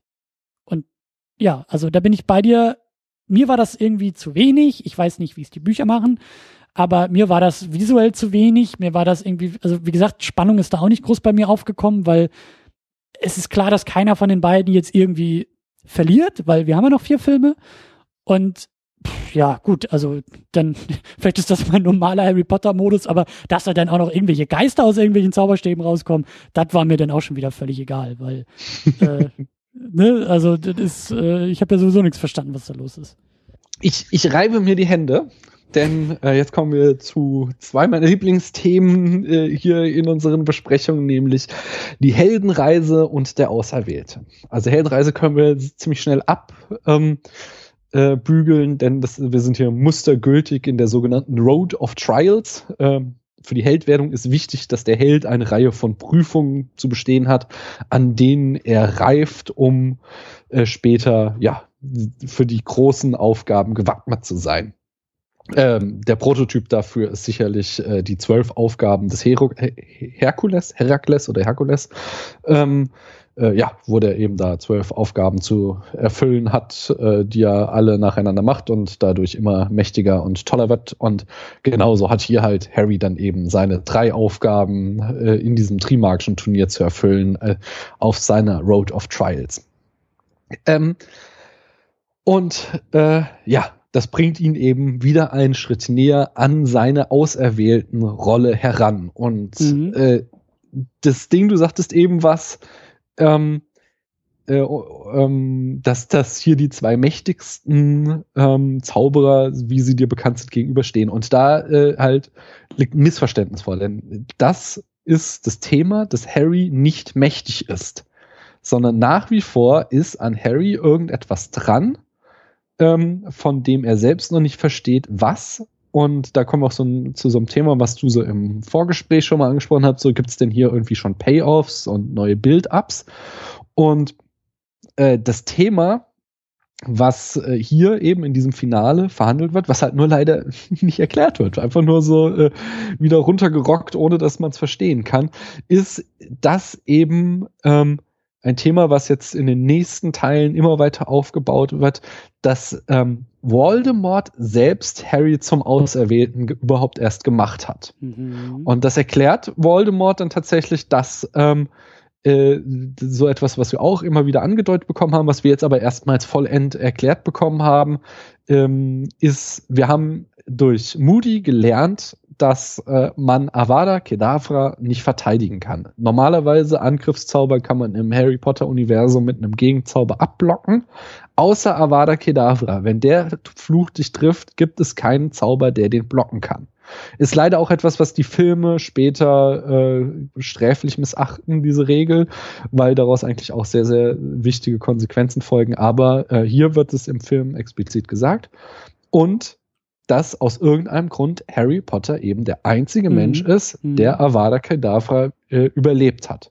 Und Voldemort erklärt uns das jetzt. Ähm, etwas, was er damals nicht verstanden hat, aber jetzt verstanden hat, nämlich äh, Harrys Mutter, dadurch, dass sie sich für Harry geopfert hat, hat sie quasi einen uralten Zauber äh, bewirkt, dass sie nämlich äh, mit ihrem eigenen Blut Harry geschützt hat. Und das führte dazu, dass sie, dadurch, dass sie den Opfertod gestorben ist, konnte Voldemort Harry nicht töten, weil da noch eine viel ältere und mächtigere Magie als diese Zauberspruch beladene Magie, mit denen da die Protagonisten im Potter-Universum tagtäglich hantieren, ähm, äh, ja, stattfand. Und ähm, jetzt wird ähm, ist Teil dieses Rituals, in dem Voldemort wieder aufersteht, dass eben äh, auch Blut von Harry genommen wird. Das heißt, äh, dass in Voldemorts Adern jetzt das gleiche Blut fließt wie in Harrys. Und das beweist er dann, indem mhm. er im Gegenteil zum ersten Teil jetzt Harry anfassen konnte, ohne Schmerzen zu erleiden. Er, Im ersten Film, als er da Harry anfasste, hat er unsägliche Schmerzen erlitten, weil eben noch dieser Schutz von Harrys Mutter auf Harry lastete äh, oder äh, Harry beschützte eben. Und ähm, jetzt äh, fließt in Voldemorts Adern das gleiche Blut. Das heißt, dieser Schutz ist äh, weg und er, Harry ist eben, Harry ist nur dieser kleine Junge und er hat eigentlich nichts mehr, was, ähm, was ihn jetzt noch schützen könnte. Und dann kommt eben dieser äh, äh, arrogante ähm, äh, Voldemort und sagt so, nein, ich bringe dich jetzt nicht um, sondern ich will allen beweisen, dass nichts Besonderes an ihm ist und deswegen duellieren wir uns. Und was hier im Film natürlich auch nicht äh, angesprochen wird, äh, Harry hockt dann da so, so, wow, wow hä, duellieren, hm ja, hatte ich mal in meinem zweiten Schuljahr. Snape hat mir äh, Expelliarmus beigebracht. Was soll mir das jetzt bringen? Selbst wenn mir es gelingen würde, Voldemort zu entwaffnen, was für ein Scheißer. Der greift sich doch seinen Zauberstab wieder aus. Eben sind wir hier um, äh, von lautern äh, Todessern umgeben. Ähm, das, das bringt mir überhaupt nichts. So. Aber da er eben nur diesen einen Zauberspruch im Duellierunterricht genommen hat, äh, wählt er den und äh, das wird ja, also ist dann ja auch im weiteren Verlauf der Reihe immer mehr sein Markenzeichen, dieser Expelliarmus-Zauber.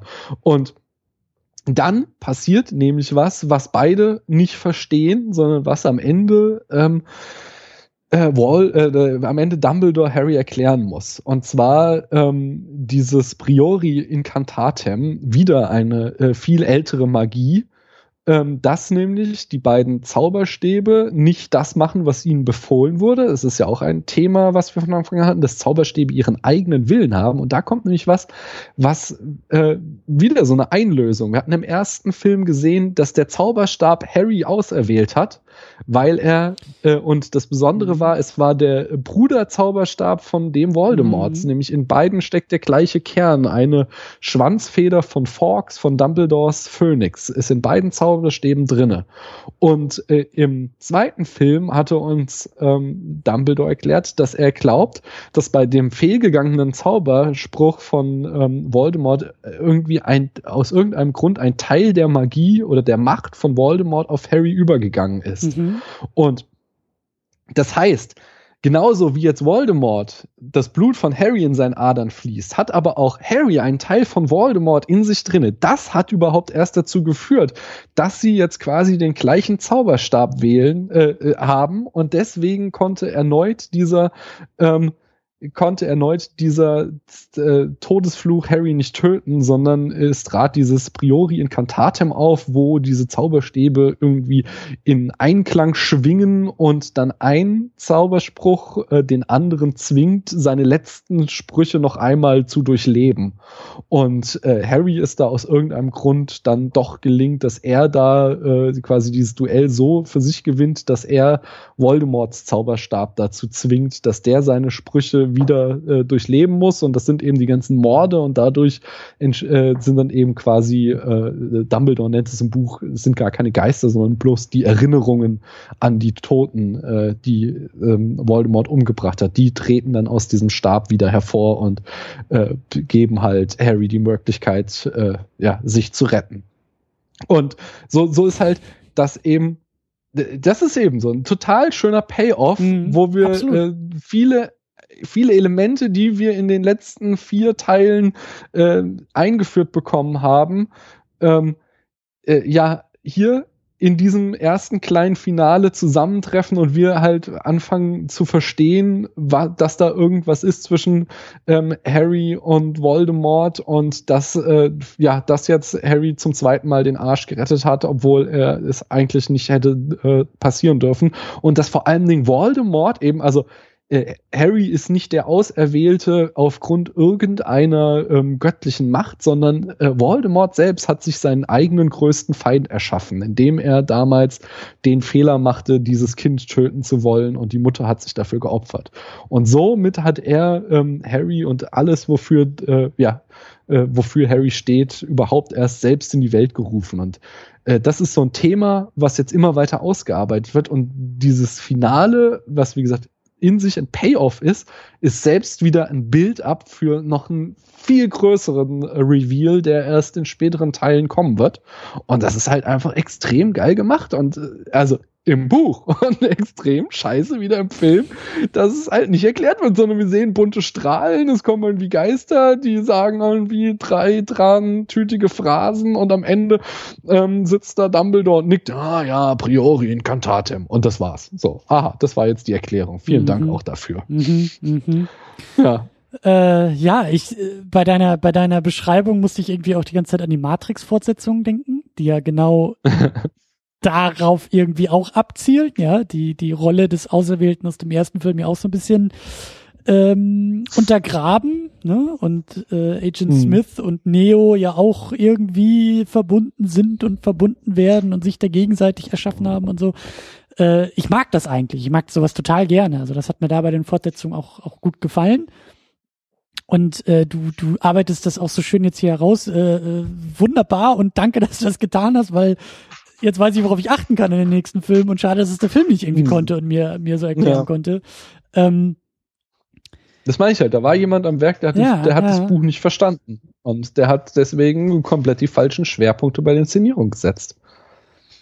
Schade eigentlich. Also, aber, Total. Aber zum Thema Heldenreise und, und Auserwählter sein, ähm, ich fand es hier auch, auch ganz schön, ähm, für mich ist Harry hier auch noch mal ein bisschen mehr zum Helden geworden, zum zum zum aktiveren Helden. Also er entscheidet sich ja da, glaube ich, in dem Labyrinth dafür, dass er hier unseren äh, Cedric ja zumindest irgendwie, glaube ich, das erste Mal, als er doch da irgendwie von diesem Labyrinth da irgendwie äh, gefangen wird, entscheidet er sich ja dafür, ihn da rauszuholen.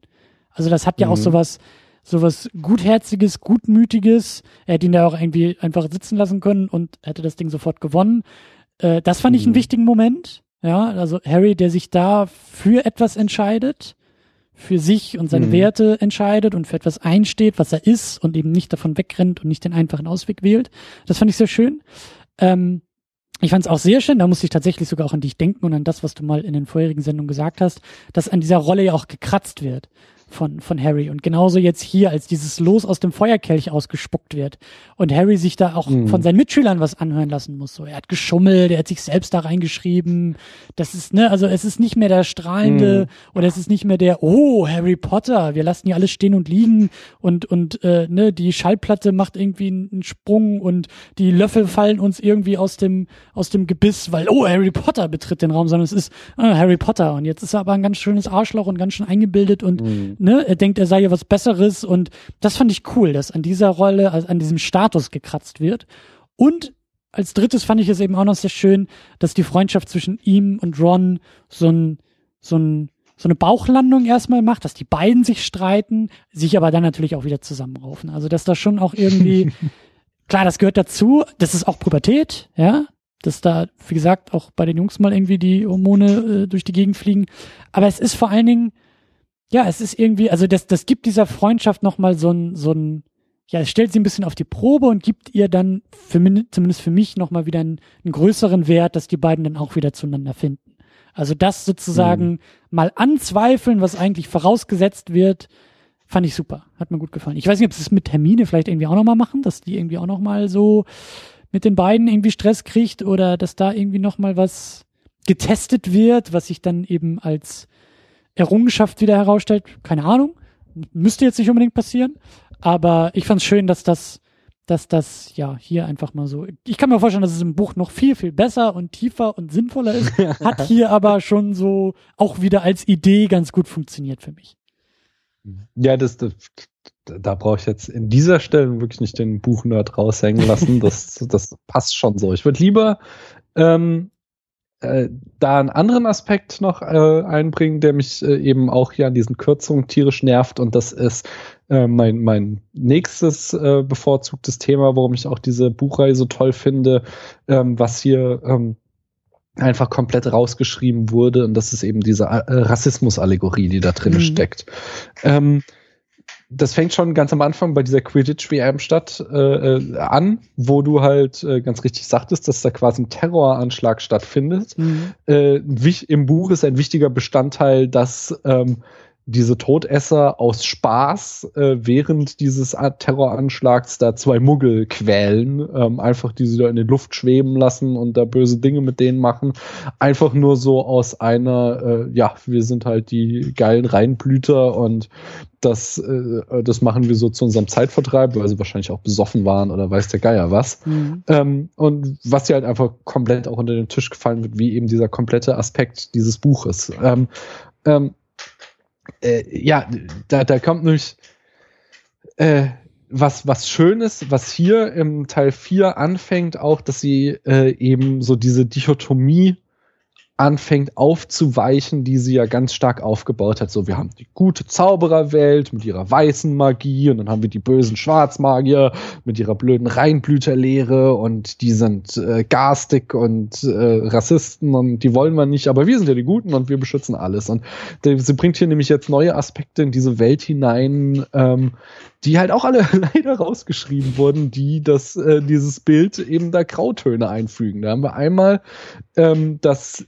ist ein, ein sehr, sehr großer Erzählstrang des Buches Hauselfen wieder sind und wir halt eben erfahren, Stimmt, die dass Dobby der Film, Haus, ne? genau, ja, dass Dobby, der Hauself aus dem zweiten Teil, äh, eben keine unrühmliche Ausnahme war, sondern dass Hauselfen quasi Sklaven sind, die von den Zauberern gehalten werden, um ihre Drecksarbeit zu erledigen und alle sehen das eigentlich als ganz normal an.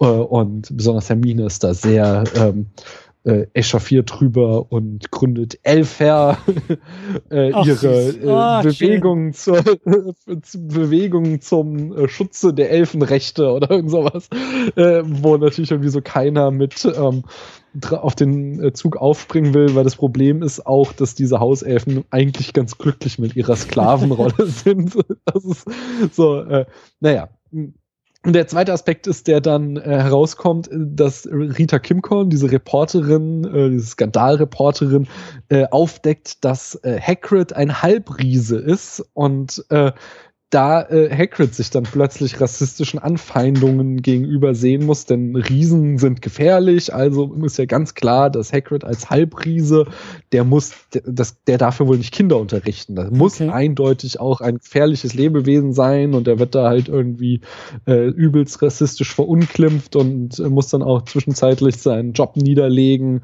Ähm, äh, wie gesagt, äh, das sind so Aspekte, wo wir halt merken, so, äh, okay, ähm, zwar noch nicht zwischen Menschen, aber diese äh, quasi Mainstream-Zaubererwelt ist gar nicht so weit entfernt von dieser äh, wir sind die Reinblüter und wir sollen über die Muggel herrschen äh, Vorstellung, die die Schwarzmagier haben, sondern mhm. da gibt es mhm. durchaus auch so Gedankengut.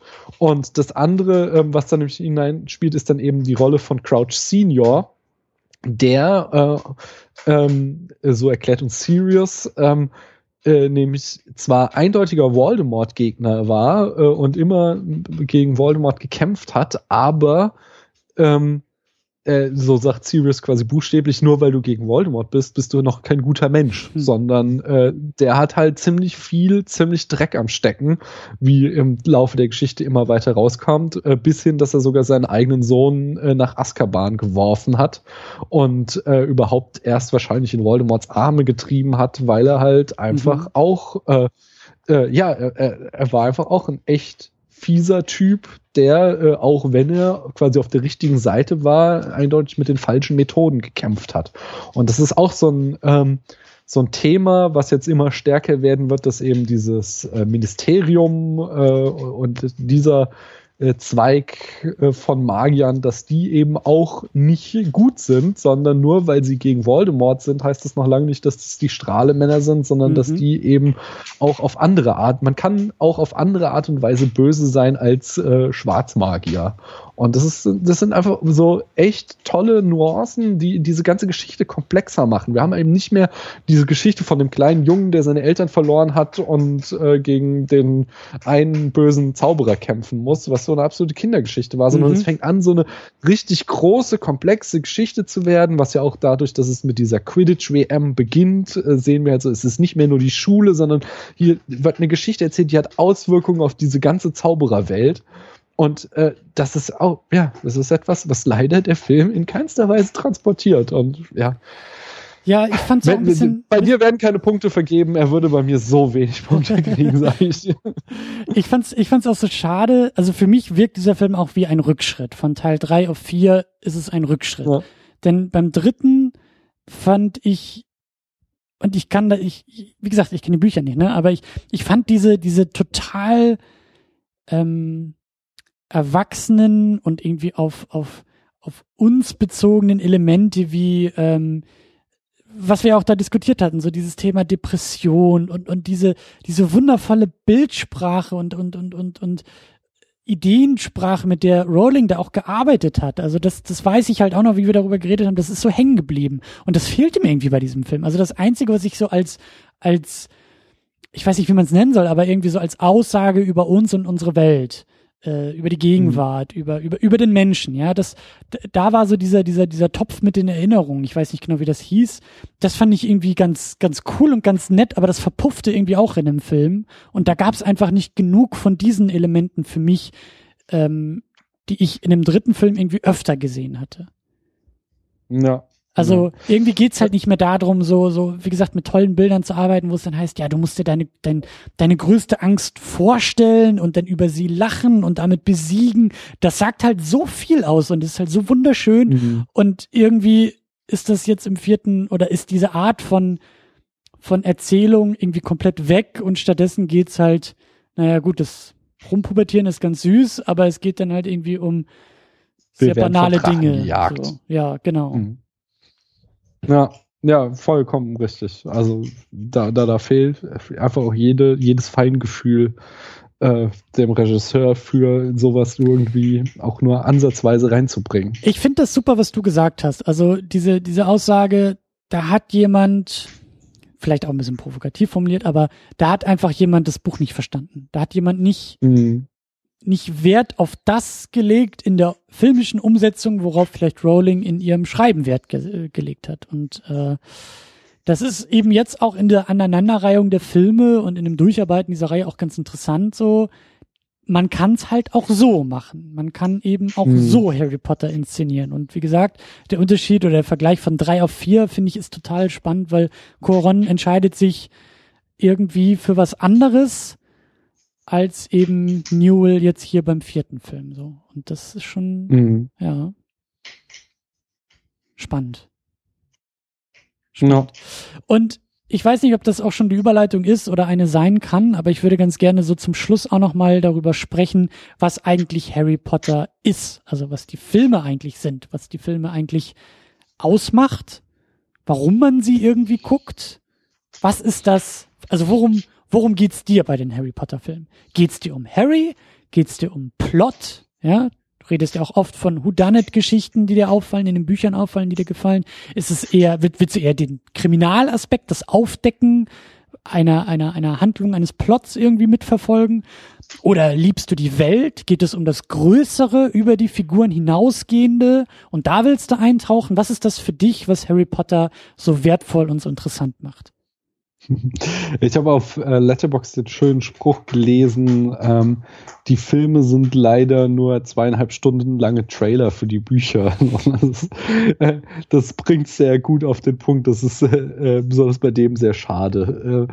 Äh, ähm, es ist tatsächlich diese, diese Kombination aus allem, an den Büchern jetzt kann ich jetzt nur sagen, weil in Filmen passiert das klappt das mal besser, mal schlechter, aber mhm. so richtig schaffen sie es eben alle nicht, dieses Feeling rüberzubringen.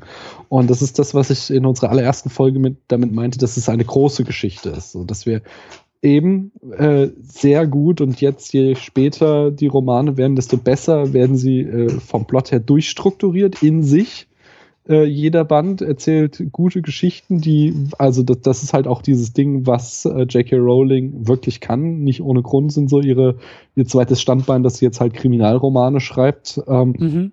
dass sie, dass sie einfach so äh, ja, verworrene ähm, Detektivgeschichten sowas gut erzählen kann. Das, das, das kann sie fesseln, da bringt sie uns genug Chekhovs Guns, genug epische Vorausdeutungen, so dass wir miträtseln können und am Ende dennoch irgendwie äh, zwei, drei Twists, dass uns dann wieder der Kiefer runterklappt. So, das ist, das ist einfach sehr gut durchstrukturiert, wie diese Bücher sind. Aber daran, daran, das ist eben noch nicht alles, sondern es ist dieses, was wir beim letzten Mal hatten auch, dass ich einfach unglaublich gerne Zeit in dieser Welt verbringe, weil sie so liebevoll geschildert ist mit all ihren kleinen Splinigkeiten hier und dort und ähm, äh, ja, es, ist halt irgendwie, ja, ja, du das Gefühl hast, hinter jeder Ecke steckt noch äh, ein Aspekt, den ich gerne entdecken möchte und äh, es da wirklich äh, ja, ja, genug, genug gibt, was mich einfach gerne Zeit dort verbringen lässt. Und das dritte ist dann eben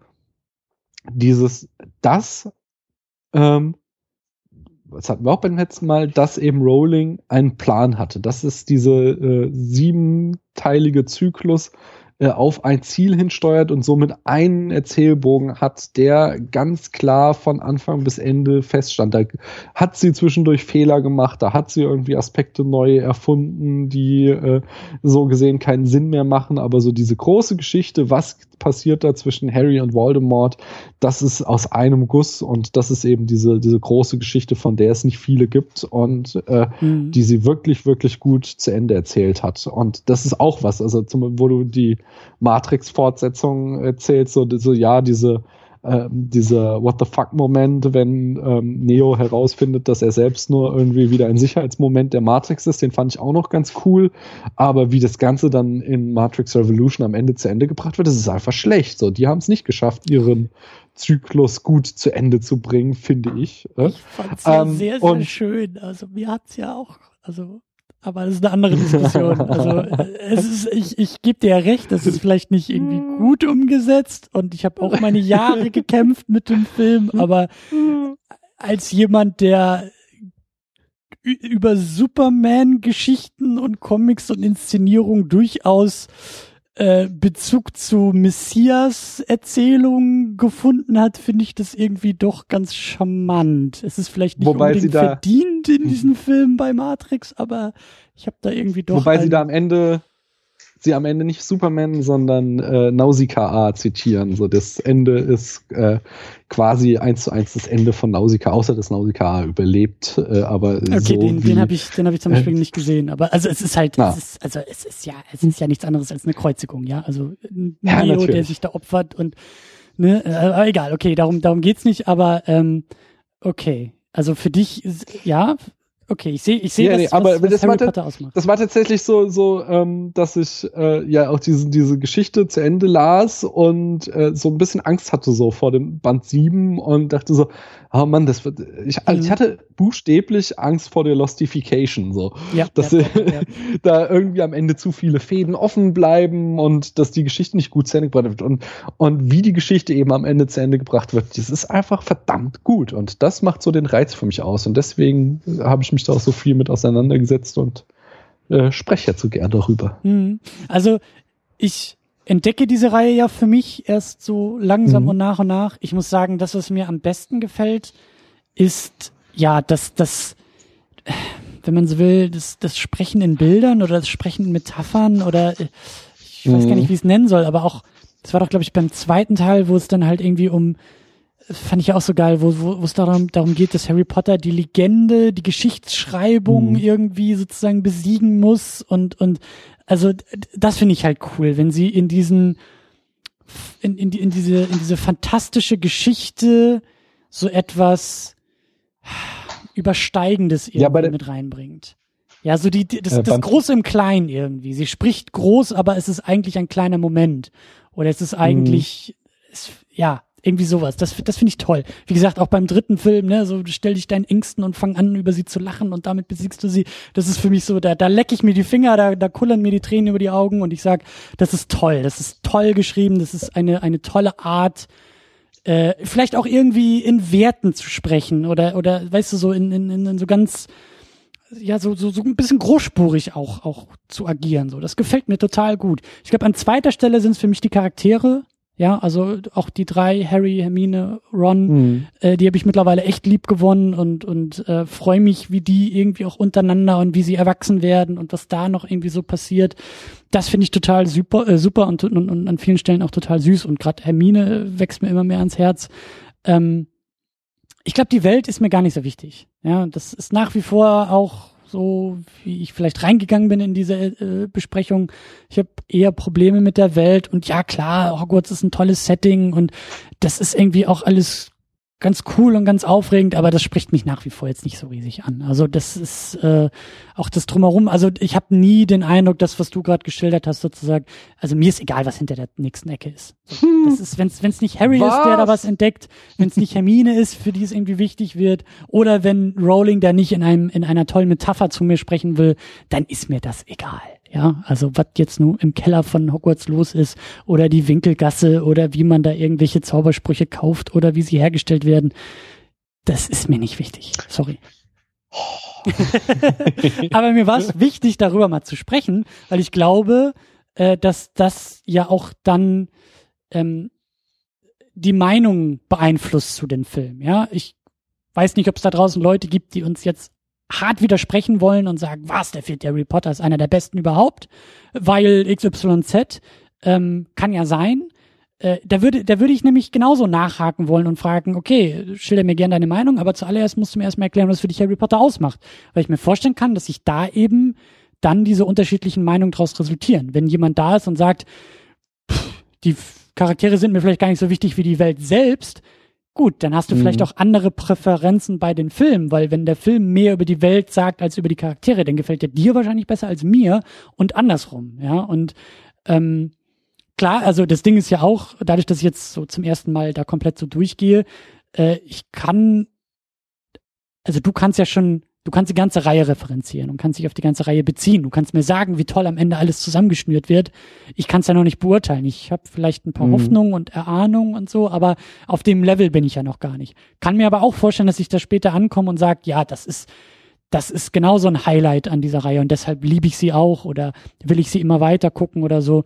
Aber ähm, ja, und, und, und dann bewertet man vielleicht auch wieder andere Filme anders, weil man sagt, oh, das ist aber jetzt aber ein ganz wichtiges Puzzlestück für das große Ganze und für den letzten Akt und für die ne, Querverweise unter den Filmen und äh, ja, es ist aber, glaube ich, wichtig zu erstmals auch zu klären oder herauszuarbeiten und vielleicht sich selbst auch mal zu fragen, was ein an dieser Welt, an diesen Figuren, an, an, an den Filmen, an den Büchern auch, was einen da so wichtig ist. Und ich glaube nämlich auch, dass das auch äh, Bezug auf diese Fantastic Beasts jetzt wirft, ne, und, und äh, vielleicht auch auf diese, auf das Theaterstück und so. Also ja, die eigene Meinung steht und fällt, glaube ich, mit den Präferenzen, mit den ja, mit dem, worauf man Wert legt an diesen Film. Und es ist auch so ein bisschen der Rückbezug auf unsere Star Wars-Diskussion, die ich mit äh, Tamino hatte und, und äh, die wir zu Rogue One auch hatten, haben wir die Frage nämlich auch mal aufgeworfen, was ist eigentlich Star Wars? Ist es die Geschichte des Skywalkers? Ist es das große Universum? Geht es um das Imperium? Äh, wer oder was ist da eigentlich richtig, äh, wichtig und relevant für uns?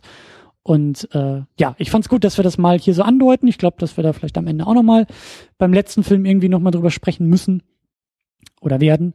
Aber äh, ja, also ich sehe schon ein bisschen, es gibt so ein paar Unterschiede bei uns schon.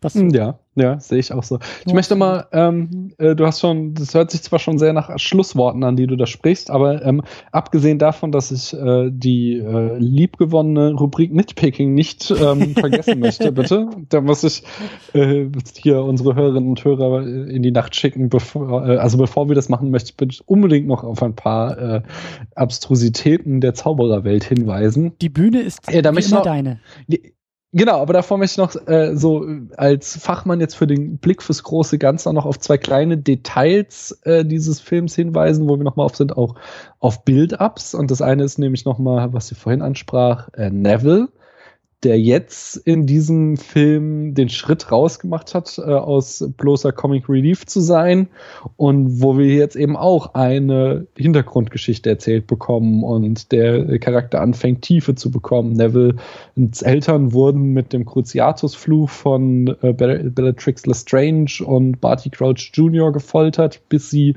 äh, verrückt wurden und jetzt im äh, St. Mungus Krankenhaus für magische Verletzungen äh, leben müssen auf der geschlossenen Anstalt, so, weil sie den Verstand verloren haben, so lange wurden sie gefoltert. Und ähm, ja, dass eben quasi jetzt Neville für die Zukunft eine ganz eigene Motivation kriegt, sich auch nochmal irgendwie ganz anders äh, in die Geschehnisse einzuklinken. Und das andere, was in dem Film angesprochen wurde, ist, dass wir erfahren, dass Snape ähm, ein Todesser war ähm, und äh, es irgendeinen Grund gibt, warum er Voldemort äh, den Rücken gekehrt hat und auf die Seite von Dumbledore gewechselt ist. Und dieser Grund kriegen wir nicht, erfahren wir nicht. Äh, wir hören nur, dass Dumbledore betont, dass er Snape wegen dieses Grundes bedingungslos vertraut. Und äh, das finde ich ganz nice. Mhm. Außerdem gibt's, äh, ähm, gab es noch äh, zwei Easter Eggs. Ähm, äh, an zwei Stellen, einmal nämlich auf Dumbledores Zauberstab und einmal hinter dem Denkarium sieht man das Symbol der Heiligtümer des Todes, deute ich schon mal an. Ähm, ja, so viel zum, was da noch kommen wird, nicht? Äh, aber ich, ich wollte nitpicken. Hast du auch noch irgendwas gefunden, was du irgendwie strange fandst? Ähm, ich bin, also nie, aber ich bin da, glaube ich, ich habe da nicht so diese Lupe, glaube ich, im, im Handgepäck, so wie du. Ich bin da, glaube ich, noch okay. gar nicht so in der Lage für. Ich fühle mich dazu nicht ah. in der Lage. Ich finde äh, schön auch auf Letterbox habe ich gelesen, man könnte den Film auch nennen Harry Potter und das Jahr, in dem der Friseur frei hatte. Gut, okay. Harrys Frisur ist mir aufgefallen, ja. Da bin ich bei Harrys dir. und erstmal alle haben lange Haare, alle haben echt eine mega Matte in dem Film und besonders die Frisur von Harry, die sie ja irgendwie so auf dem Filmplakat noch so total stylisch und wild darstellen, aber was er da trägt, das ist echt irgendwie so ein ausgewachsener Wischmob. Er sieht so ein bisschen aus, so als wären dem Frankensteins Monster die Haare einfach immer weiter gewachsen. So. Ah, das ist auch das pubertäre ist so äh, äh, Rebellion, weißt du? Nee, Mama, ich gehe nicht zum Friseur. Absolut. Das ist cool. ja, aber es sieht trotzdem verdammt kacke aus. Absolut. ähm, dann äh, meine nächste Frage ist, was, was finden eigentlich die Todesser so geil an Voldemort? Äh, er sagt buchstäblich die ganze Zeit nur, wie egal sie ihm sind und dass er sie nur benutzt und dass sie nur für Dreck für ihn sind und dass er eigentlich nur sein eigenes Ziel, unsterblich zu werden, verfolgt und alle anderen ihm gestohlen bleiben können. Und trotzdem wird er von seinen Anhängern so angehimmelt. Er hat diese ganze Rassenlehre, okay, aber es ist ja jetzt nicht so, als wäre Voldemort als Person in irgendeiner Form essentiell für diese Rassenlehre. Er ist ja auch, äh, ich weiß nicht, ob das überhaupt mal erwähnt wurde, auch nur halb Zauberer, also sein Vater ist Muggel. Ähm, das heißt, er ist in keinster Weise äh, in irgendeiner Form wichtig dafür, dass da irgendwie da diese Reinblüter mit ihrem Ku Klux Klan nicht auch ihr eigenes Ding hätten durchziehen können. Warum sie da auf diesen äh, diesen wirklich schlechten Boss immer wieder zurückgreifen, ist mir nicht so ganz klar. Du, ich, ich, ich schüttel hier gerade den Kopf und, und, und muss mir irgendwie das Lachen verkneifen, weil ich glaube, so der große Running Gag auch in dieser Reihe ist spätestens mit der letzten oder vorletzten Ausgabe irgendwie der Vergleich zwischen Voldemort und Donald Trump. Wenn du das beantworten kannst, dann hast du, glaube ich, auch gelöst, warum Trump von seinen Leuten gewählt wurde. Also, dass die sich da alle selbst irgendwie den Ast absägen, auf dem sie sitzen, äh, ist hier, glaube ich, bei Harry Potter genauso. Es ist, also ich halte es nicht für so unrealistisch, dass Leute gegen ihre eigenen Interessen und Werte irgendwie jemandem verfallen. Das kann ich irgendwie dann doch nachvollziehen. Ja, ja. Okay, äh, Point taken, sag ich mal. Fang, fang, dann, dann, dann mache ich mit dem nächsten Punkt meiner beliebten Rubrik Zauberer sind Dilettanten. Äh, dass sie nicht mal diesen scheiß Drachen festketten können.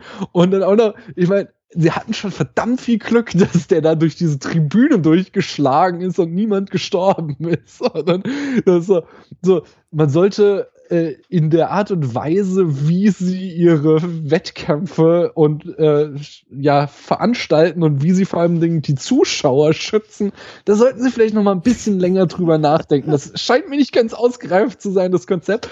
Genauso übrigens wie diese Tribünen. Bei Außer bei den Drachen, bei Aufgabe 2 und 3 stehen die Tribünen so, dass die Zuschauer einfach nicht sehen können. So. Es gibt auch nicht irgendwie eine Leinwand oder so, aber nein, wir haben einmal eine Tribüne, die ist am Rand des Sees, mhm, während äh, alles unter Wasser stattfindet. Das heißt, die sitzen da und gucken die ganze Zeit auf eine Wasseroberfläche und gucken, wann äh, äh kommt da mal jemand wieder hoch. Und die Aufgabe soll eine Stunde gehen. Das heißt, da saßen irgendwie ein paar hundert Schüler und haben eine Stunde lang auf dem See gestarrt und darauf gewartet, dass mal irgendwann ein Kopf von irgendjemand hochkommt. Und in der zweiten Aufgabe, genau, in der dritten genau das gleiche. Da hocken sie die ganze Zeit vor einem Labyrinth, sehen, wie ihre Helden in das Labyrinth reingehen und dann sehen sie nichts mehr. Und gucken eine Stunde lang auf Hecken. Das ist wirklich, also auch da, Events sollten sie. Auch da der Vergleich ja? in die USA denn ich habe nicht viel Ahnung von Sport, aber ich habe mir sagen lassen, dass Baseball so langweilig ist, dass deswegen nebenbei Hotdogs und Bier verkauft wird und man sich da eigentlich über ganz andere Sachen unterhält und dieses Spiel eher so nebenbei passiert. Also auch da sehe ich irgendwie einen Vergleich, ein Äquivalent in unserer Welt. Vielleicht nicht ganz so krass, weil wir zumindest das Spielfeld sehen können und ne, also drei Stunden zugucken können, wie jemand keinen Ball trifft, aber so vom Show-Effekt her vielleicht ähnlich unspektakulär wie das Turnier. Aber ja, ja. doch. Dann finde ich aber definitiv sollte Hogwarts sich mal ein bisschen mehr Gedanken machen, welche äh, Maßstäbe sie daran anlegen, wer in Hogwarts Schüler werden darf.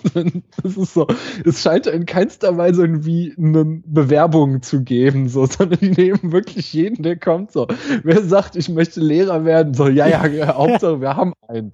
Dass sie nicht mal irgendwie einen Auswahlprozess haben oder so, sondern da wirklich jeden nehmen, der, äh, also selbst, äh, wie gesagt, so, äh, Moody, der da irgendwie ein halb verrückter Ex-Auror ist, ist, der alle zehn Minuten irgendeinen neuen Schüler quält. Gut, du sagtest, du kennst selbst so Lehrer. Ähm, das, da gibt es bestimmt auch sehr, sehr viele Parallelen in unserer Welt. Trotzdem, so als Elternteil äh, würde ich mir schon Sorgen machen, wenn dann, also wenn dann der Brief aus Hogwarts kommt und meine Kinder dahin müssen, dann würde ich da vielleicht mich schon mal zu Wort melden, wenn es darum geht, einen neuen, dass die da wieder den nächsten komischen Lehrer einstellen. Aber auch da, ich weiß ja nicht, wie die Zustände Zustände in Frankfurt sind, aber in Berlin gibt es durchaus Lehrermangel. Also die notwendig oder der Bedarf, der da ist und das ist ja alles Angebot, Nachfrage. Wer weiß, vielleicht wird einfach niemand in dieser äh, Zaubererwelt Lehrer. Vielleicht gibt's, ne, du wirst nicht mehr verbeamtet, es gibt irgendwie keine Gewerkschaft, das ist einfach kein attraktiver Beruf mehr. Und musst du halt nehmen, wenn du kriegen kannst. Ja, also auf jeden Fall. Und es ist Bildung, ja. ja auch bei uns ist Bildung ja. nichts wert. Also keiner will in Bildung investieren. Wer weiß, wie da irgendwie Wahlkampf betrieben wird in der, in der Zauberwelt von Harry Potter, so. Das ist ja, also auch da, so, die reale Welt zeigt ja, uns. Wie, we äh, wie wenig Bildung wert ist, sehen wir auch daran, dass ähm, dass äh, Voldemort und seine Helfershelfer Harry immer versuchen äh, umzubringen am Ende des Jahres, wenn eigentlich die Prüfungen stattfinden sollen und deswegen fallen die Prüfungen immer aus. Die Kinder können ja nichts lernen. Ich meine, es ist so, können die nicht mal irgendwie ihre Mordpläne im Winter schmieden? So nein, es muss natürlich immer am Ende des Schuljahres muss der große Showdown kommen und der, der so kann das echt nichts werden mit der magischen Ausbildung. Ich wundere mich, dass die überhaupt so viel Zauberei jetzt schon beherrschen, so so wenig wieder äh, äh, effektiv irgendwie Bildung stattfinden konnte. Ja. Ja, das war's von mir an dieser Stelle. Äh, ja. Ja, das lasse ich durchgehen. Also das ist das, also da bin ich bei dir. Also das, ne, das Timing ist immer so kurz vor den Ferien, also das äh, könnte man auch mal anders machen, ja. Das stimmt. Ja. ja. Gut, Christian. Ich, ja, ja, ich würde auch sagen, dass wir, dass wir den Sack langsam zumachen hier. Äh, wir haben auch schon wieder gut was auf dem Tacho. Ähm, ich habe ich hab mich nur gerade gefragt, so ist, ob das irgendwie, also ob man das so, also wenn du in die Schule kommst, ob du dann irgendwie das so als Grund nennen darfst, dass du deine Hausaufgaben nicht gemacht hast. Also hier sagt man so, der Hund hat's gefressen, so, naja, ich bin irgendwie knapp dem Tod entkommen, weil der dunkle Lord mich irgendwie um, umbringen wollte. So, ja, ja, Harry, ist schon klar, oh. ist schon klar. Du hättest aber trotzdem ja dein Essay schreiben können. So. An nicht schon wieder die Ausrede. ja, genau. ja. So am vorletzten Schultag vor den Ferien. Ist klar, Harry, ist klar. Du willst doch nur früher in die Ferien. Ja. Naja. Tja, aber ja. gut. Äh, ja, wie, wie, wie verbleiben wir? Wir haben jetzt als nächstes den fünften Film, das ist äh, Harry Potter und der. Der Orden des Phönix. Oh. Den Phönix ja. hatten wir schon mal, ne? Der war doch im äh, zwei. Den Phönix haben wir im Teil 2 kennengelernt, genau. Genau. Und jetzt werden wir seinen Orden kennenlernen. Den hat er bestimmt nicht für besonders gutes Aussehen bekommen. Zumindest in den Filmen. Entschuldige. Ja, ja. Ich frage mich gerade, was, was jetzt eigentlich kommen sollte. Also du weißt, was kommt. Ähm, ja. Du hast ja schon so ein bisschen angedeutet. Harry fehlen vielleicht noch ein paar Fertigkeiten, Fähigkeiten. eigentlich kann es ja nur darauf hinauslaufen, dass er irgendwie weiter wächst, stärker wird, oder? Oder gibt es vielleicht noch irgendwelche Abzweigungen, die uns irgendwie so, so, so reingeworfen werden? Hm, keine Ahnung. Ich habe, also das ist jetzt echt so, ich, auch durch diesen Showdown, ohne das jetzt nochmal aufmachen zu wollen, habe ich jetzt echt so ein bisschen das Gefühl, naja, was soll denn jetzt noch großartig kommen? Also eigentlich ist klar, es muss diesen Showdown am Ende geben. Darauf arbeiten wir jetzt hin. Und dann haben wir jetzt noch fünf, sechs, im Endeffekt eigentlich so drei Bücher ja noch so vor uns, vier Filme. Mhm. Hm bin ich jetzt ein bisschen skeptisch. Also da gehe ich jetzt echt aus dem vierten raus und denke mir, was, was, was trägt das jetzt noch irgendwie drei Erzählungen, vier Erzählungen? Hm, weiß ich nicht. Bin ich, bin ich, bin ich gespannt. Also gerade was fünf und sechs angeht, ähm. Mal gucken. Ja, äh, ich glaube, ich weiß gar nicht, ob sie es im Film hatten, kann ich mich nicht erinnern, oder ob sie es auch rausgeschnitten haben. Am Ende von Teil 4 wird eigentlich Teil 5 auch schon äh, angeteasert, indem nämlich dann da äh, äh, Fatsch, der Zaubereiminister, anwesend ist. Ähm, und äh, als dann Harry äh, erzählt, dass Voldemort zurück ist, er das einfach nicht glauben will. Er, er behauptet so, das kann gar nicht sein. Voldemort ist tot äh, wir wissen, dass der nicht mehr da ist. Dieser Harry, der will doch nur Aufmerksamkeit. Und damit äh, wird quasi schon äh, ein großer Teil der Handlung von Teil 5 ange. Ich glaube, dass das, ich glaube, dass das auch erwähnt wurde, ja. Oder zumindest ja. dieses, die Ungläubigkeit gegenüber dem, was mhm. Harry da gesagt hat.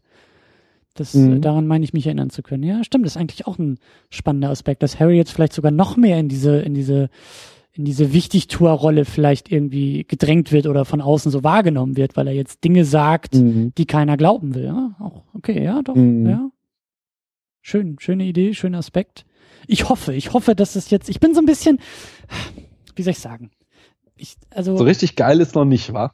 Also es war geil. Also beim dritten, da war ich voll dabei und da ging es irgendwie so ab, dass ich mir dachte, geil und wenn es so bleibt und immer so weitermachen und jetzt ist so die Kurve für mich ein bisschen wieder, ein bisschen Luft ist wieder raus aus der ganzen Nummer. Also da bin ich, mhm. da, da, da, ich muss wieder ein bisschen mehr überzeugt werden als, als vorher. Also das, ähm, ja. Aber gut, das werden wir rausfinden. Das werden wir rausfinden, wenn wir über den nächsten Film sprechen. Äh, wir, wir können dann noch keinen Termin ankündigen, aber es wird halt bald äh, passieren. Ne?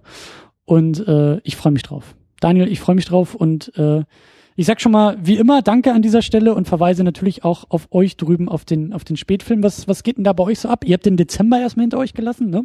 Also äh, genau, Adventskalender genau, und so. Ja, wir hatten im Dezember in unserem Adventskalender äh, ganz, ganz, ganz viel äh, Prominenz aus der deutschen Podcast-Szene, vor allen Dingen der Film-Podcast-Szene äh, zu Gast. Du durftest auch äh, dein Türchen bestücken mit einem cringigen Auftritt. Ähm, haben wir dich trotzdem reingelassen. Äh, jetzt werden wir im Januar äh, in die Reihe Paula, äh, Filme aus Paulas Kindheit einsteigen und einen Edgar Wallace-Film äh, besprechen, beziehungsweise die Reihe wieder aufnehmen. Ähm, außerdem steht der erste Kill Bill an und im Februar kommt dann auch schon wieder der Falloprary. Ähm, das ist eine Letterbox-Aktion, wo es darum geht, zehn Lieblingsfilme deiner Follower zu gucken. Und auf, ich habe 40 ausgesucht und auf spätfilm.de mit AE ähm, könnt ihr abstimmen, welche zehn ich in Kurzrezensionen besprechen soll. Sehr schön. Ich weiß nicht genau, wann diese Episode rauskommt. Das wird vielleicht eher so Mitte Ende Januar vielleicht sein, dann ist die Abstimmung vielleicht dann schon vorbei. Dann könnte oder? die Abstimmung schon vorbei. Ja, genau, die geht nur bis zum 21.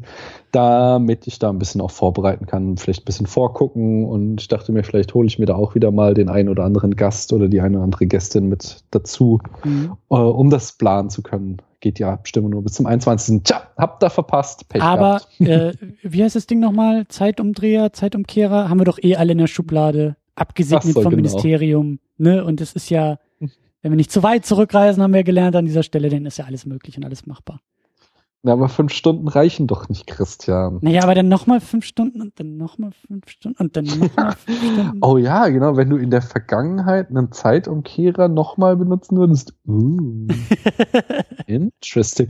Naja, okay. Schreibt der guten Frau Rowling, da hat sie bestimmt noch nicht drüber nachgedacht und äh, da sollte man. Wie ich schon sagte, sie schmeißt das Konzept ja dann eh wieder über den Haufen im achten Teil. Von daher, Nein. ich glaube, sie hat da wirklich nicht genug drüber nachgedacht. Na gut, äh, aber wir werden das tun. Wir denken weiter drüber nach. Wir denken auch weiter äh, über Harry Potter nach und äh, ich freue mich drauf. Ich freue mich auf die nächste Ausgabe und auf alles weitere und sagt bis dahin Tschüss und ihr findet uns natürlich bei secondunit-podcast.de. Diskutiert gerne mit uns weiter über Harry Potter und vor allen Dingen, äh, ja, widersprecht uns. Also ich bin gespannt, wer sagt, nein, das ist der beste Film der Reihe und ihr habt das doch alles gar nicht verstanden und ich erkläre euch mal warum. Und dann lesen wir da gerne mit und hören da gerne zu und lassen uns da auch gerne, ja, korrigieren und widersprechen. Also tut es und bis dahin sagen wir Tschüss. Tschüss.